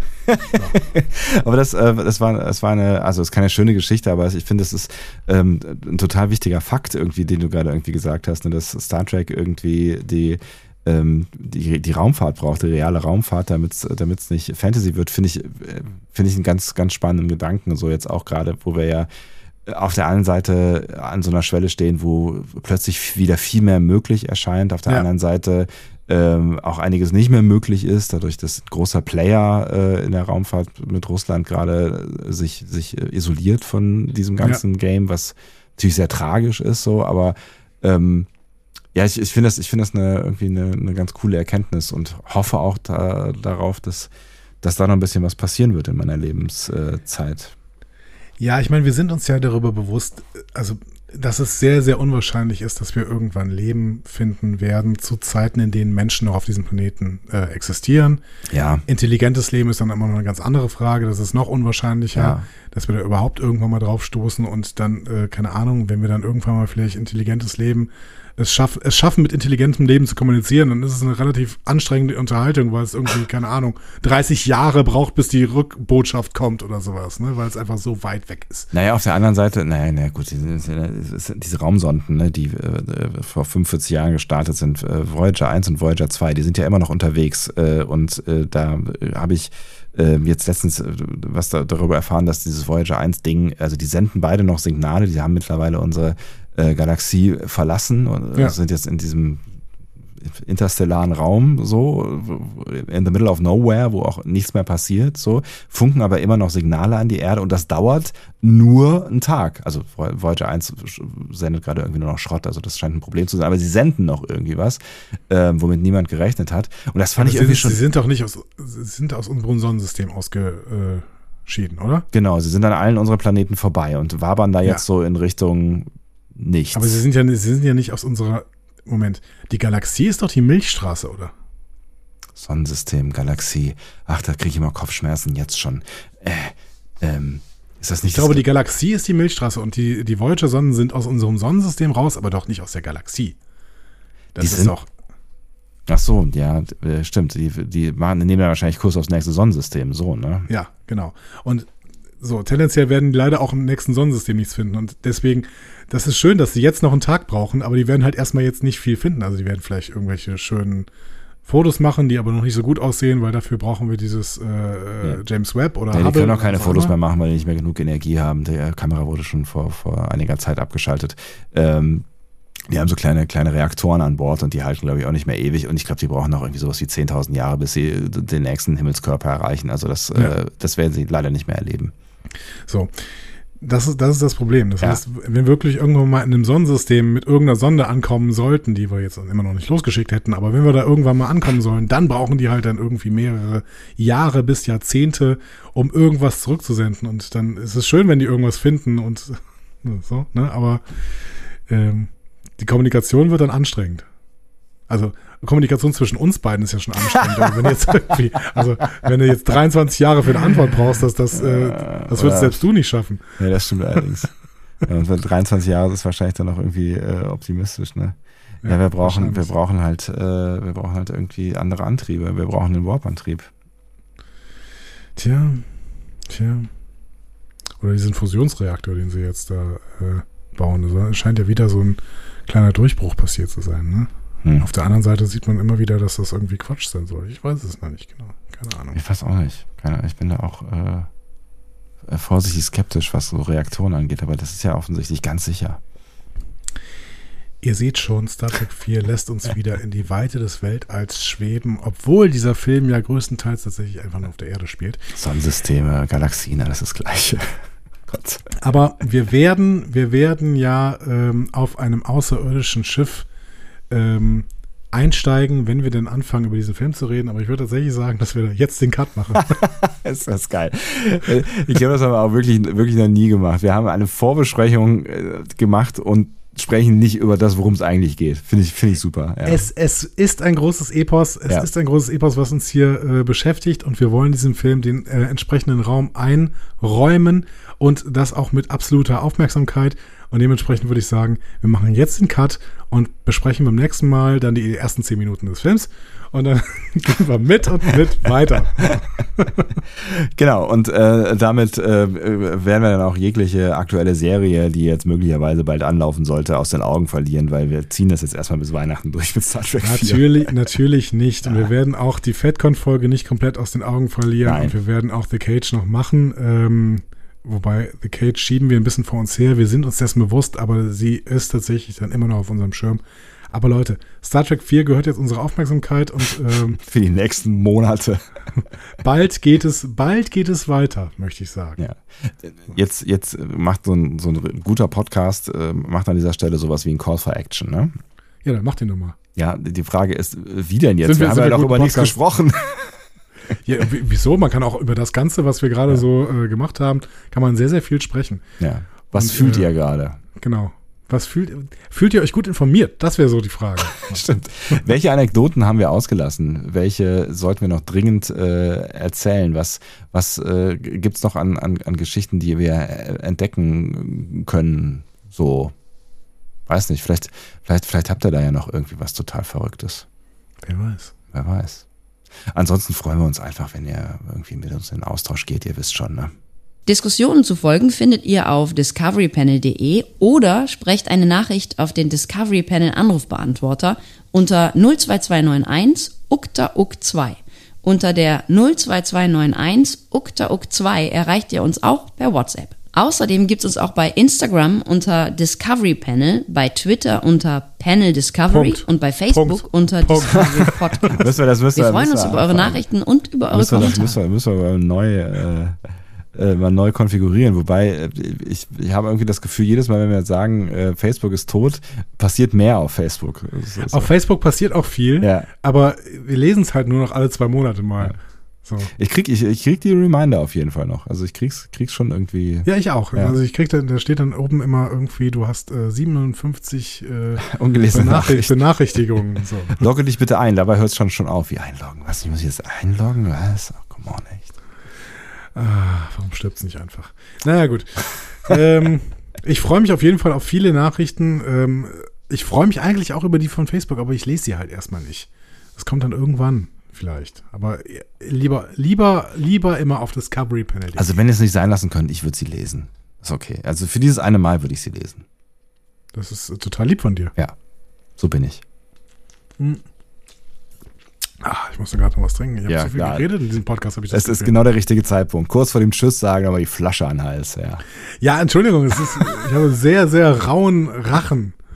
Der raue Raue Rachen. Ja. Reifeisenbonbons hilft gegen rauen Rachen. Okay, wir sind auch im 80er, in der 80er Jahre Werbung. Auch dazu werden wir bestimmt noch was sagen in der nächsten Folge. Ja, werden wir tatsächlich. Also es geht, es geht um Product Placement in Star Trek. Hatten wir bis jetzt noch nie. Ja, das jetzt- jetzt geht's Fall, darum. ja, das ist interessant. Was hast du erkannt? Schon mal ein kleiner Teaser? Was hast du erkannt? Lass mich drüber nachdenken. Äh, das ist jetzt leider wirklich schon ein bisschen, äh, ein bisschen her, aber ich glaube, bei Getränken und beim Auto war da nicht irgendwie ein Auto, was, wo man die Marke gesehen hat. Ich habe auf jeden Fall irgendwie drüber nachgedacht. An der einen oder anderen Stelle. Ähm, ich erinnere mich gerade an den Mac, Macintosh. Oh ja, Computer. richtig. Ja, Ja? richtig. Ja, ja, klar. Ähm, dann, genau, dann gibt es ein Getränk. Äh, das, das Michelob Bier. Ja, Ist, äh, das, das, das, das ist ein wahres Bier. das ist ein wahres Bier. Genau. Mhm. Und, ähm, äh, ja gut, sie fahren halt ein Auto, aber das der, den Truck, der ist alt, ne? Das ist, das ist kein Product Placement. Ja, also Was war das Geräusch eigentlich gerade? Das klang so ein bisschen wie auf dem Flughafen. habe ich auch überlegt, was Ja. das für ein Geräusch war. Ich denke gerade seit, seit ungefähr zehn Sekunden drüber nach. Ja. Ich kann es mir nicht erklären. Ich auch nicht. Hier ist Interessant. irgendwie nichts, was dieses Geräusch machen könnte. Aber es klang so, als würde es von dir kommen. Das ist so, so ein bisschen wie dieses Anschnallzeichen, so, ne? Der Landeanflug ja, hat begonnen. Leute, dann aber jetzt wirklich Bitte richten Sie anschnallen. Ihre Rückenlehne aufrecht. Aufrecht. Schnallt, schnallt, schnallt euch an. Ja. Äh, los geht die wilde Fahrt, aber nicht mehr bei uns. Ähm, das, das Sondern meine Kollegen von Track am Dienstag. Zum Beispiel. Und, oder, oder Björn, Björn Sülter, der bespricht gerade ähm, die zweite Staffel von Star Trek PK. Äh, Oh, jetzt schon, Claudia Mensch. Kahn, ja, der bespricht danach. Der, der hat eine gute Perspektive. Das ist eine, eine Perspektive auf Abstand. Ähm, Mhm. Ihr, Leute, ihr wisst, da draußen gibt es eine Million tolle Podcasts. Und Warum hört auch- ihr diesen? Auch wir sind bald wieder für euch da. Wir haben euch liebt, äh, liebt. Wir haben euch liebt. Ne? Und ähm, Präteritum, ja. es ist wirklich gut, wirklich gut, dass wir jetzt aufhören mit Podcasten und nicht weiter besprechen. Weil Aber ich, äh, äh, ja. meine Sprache geht verloren gerade. Aber ich freue mich wirklich, also das hat, das hat mir schon sehr großen Spaß gemacht bis hierhin und ich freue mich jetzt wirklich dann äh, mit dir bald äh, in äh, Medias Res äh, zu gehen, wie der Franzose sagt. Ja, dann starten wir sofort äh, in den Film hinein. Müssen nicht mehr über das Team hinter der Folge oder sowas. Müssen wir alles nicht mehr machen. Keine Karlauer mehr, kein Blabla. Alles genau, sofort rein. Und jetzt sofort raus. Tschüss. Tschüss.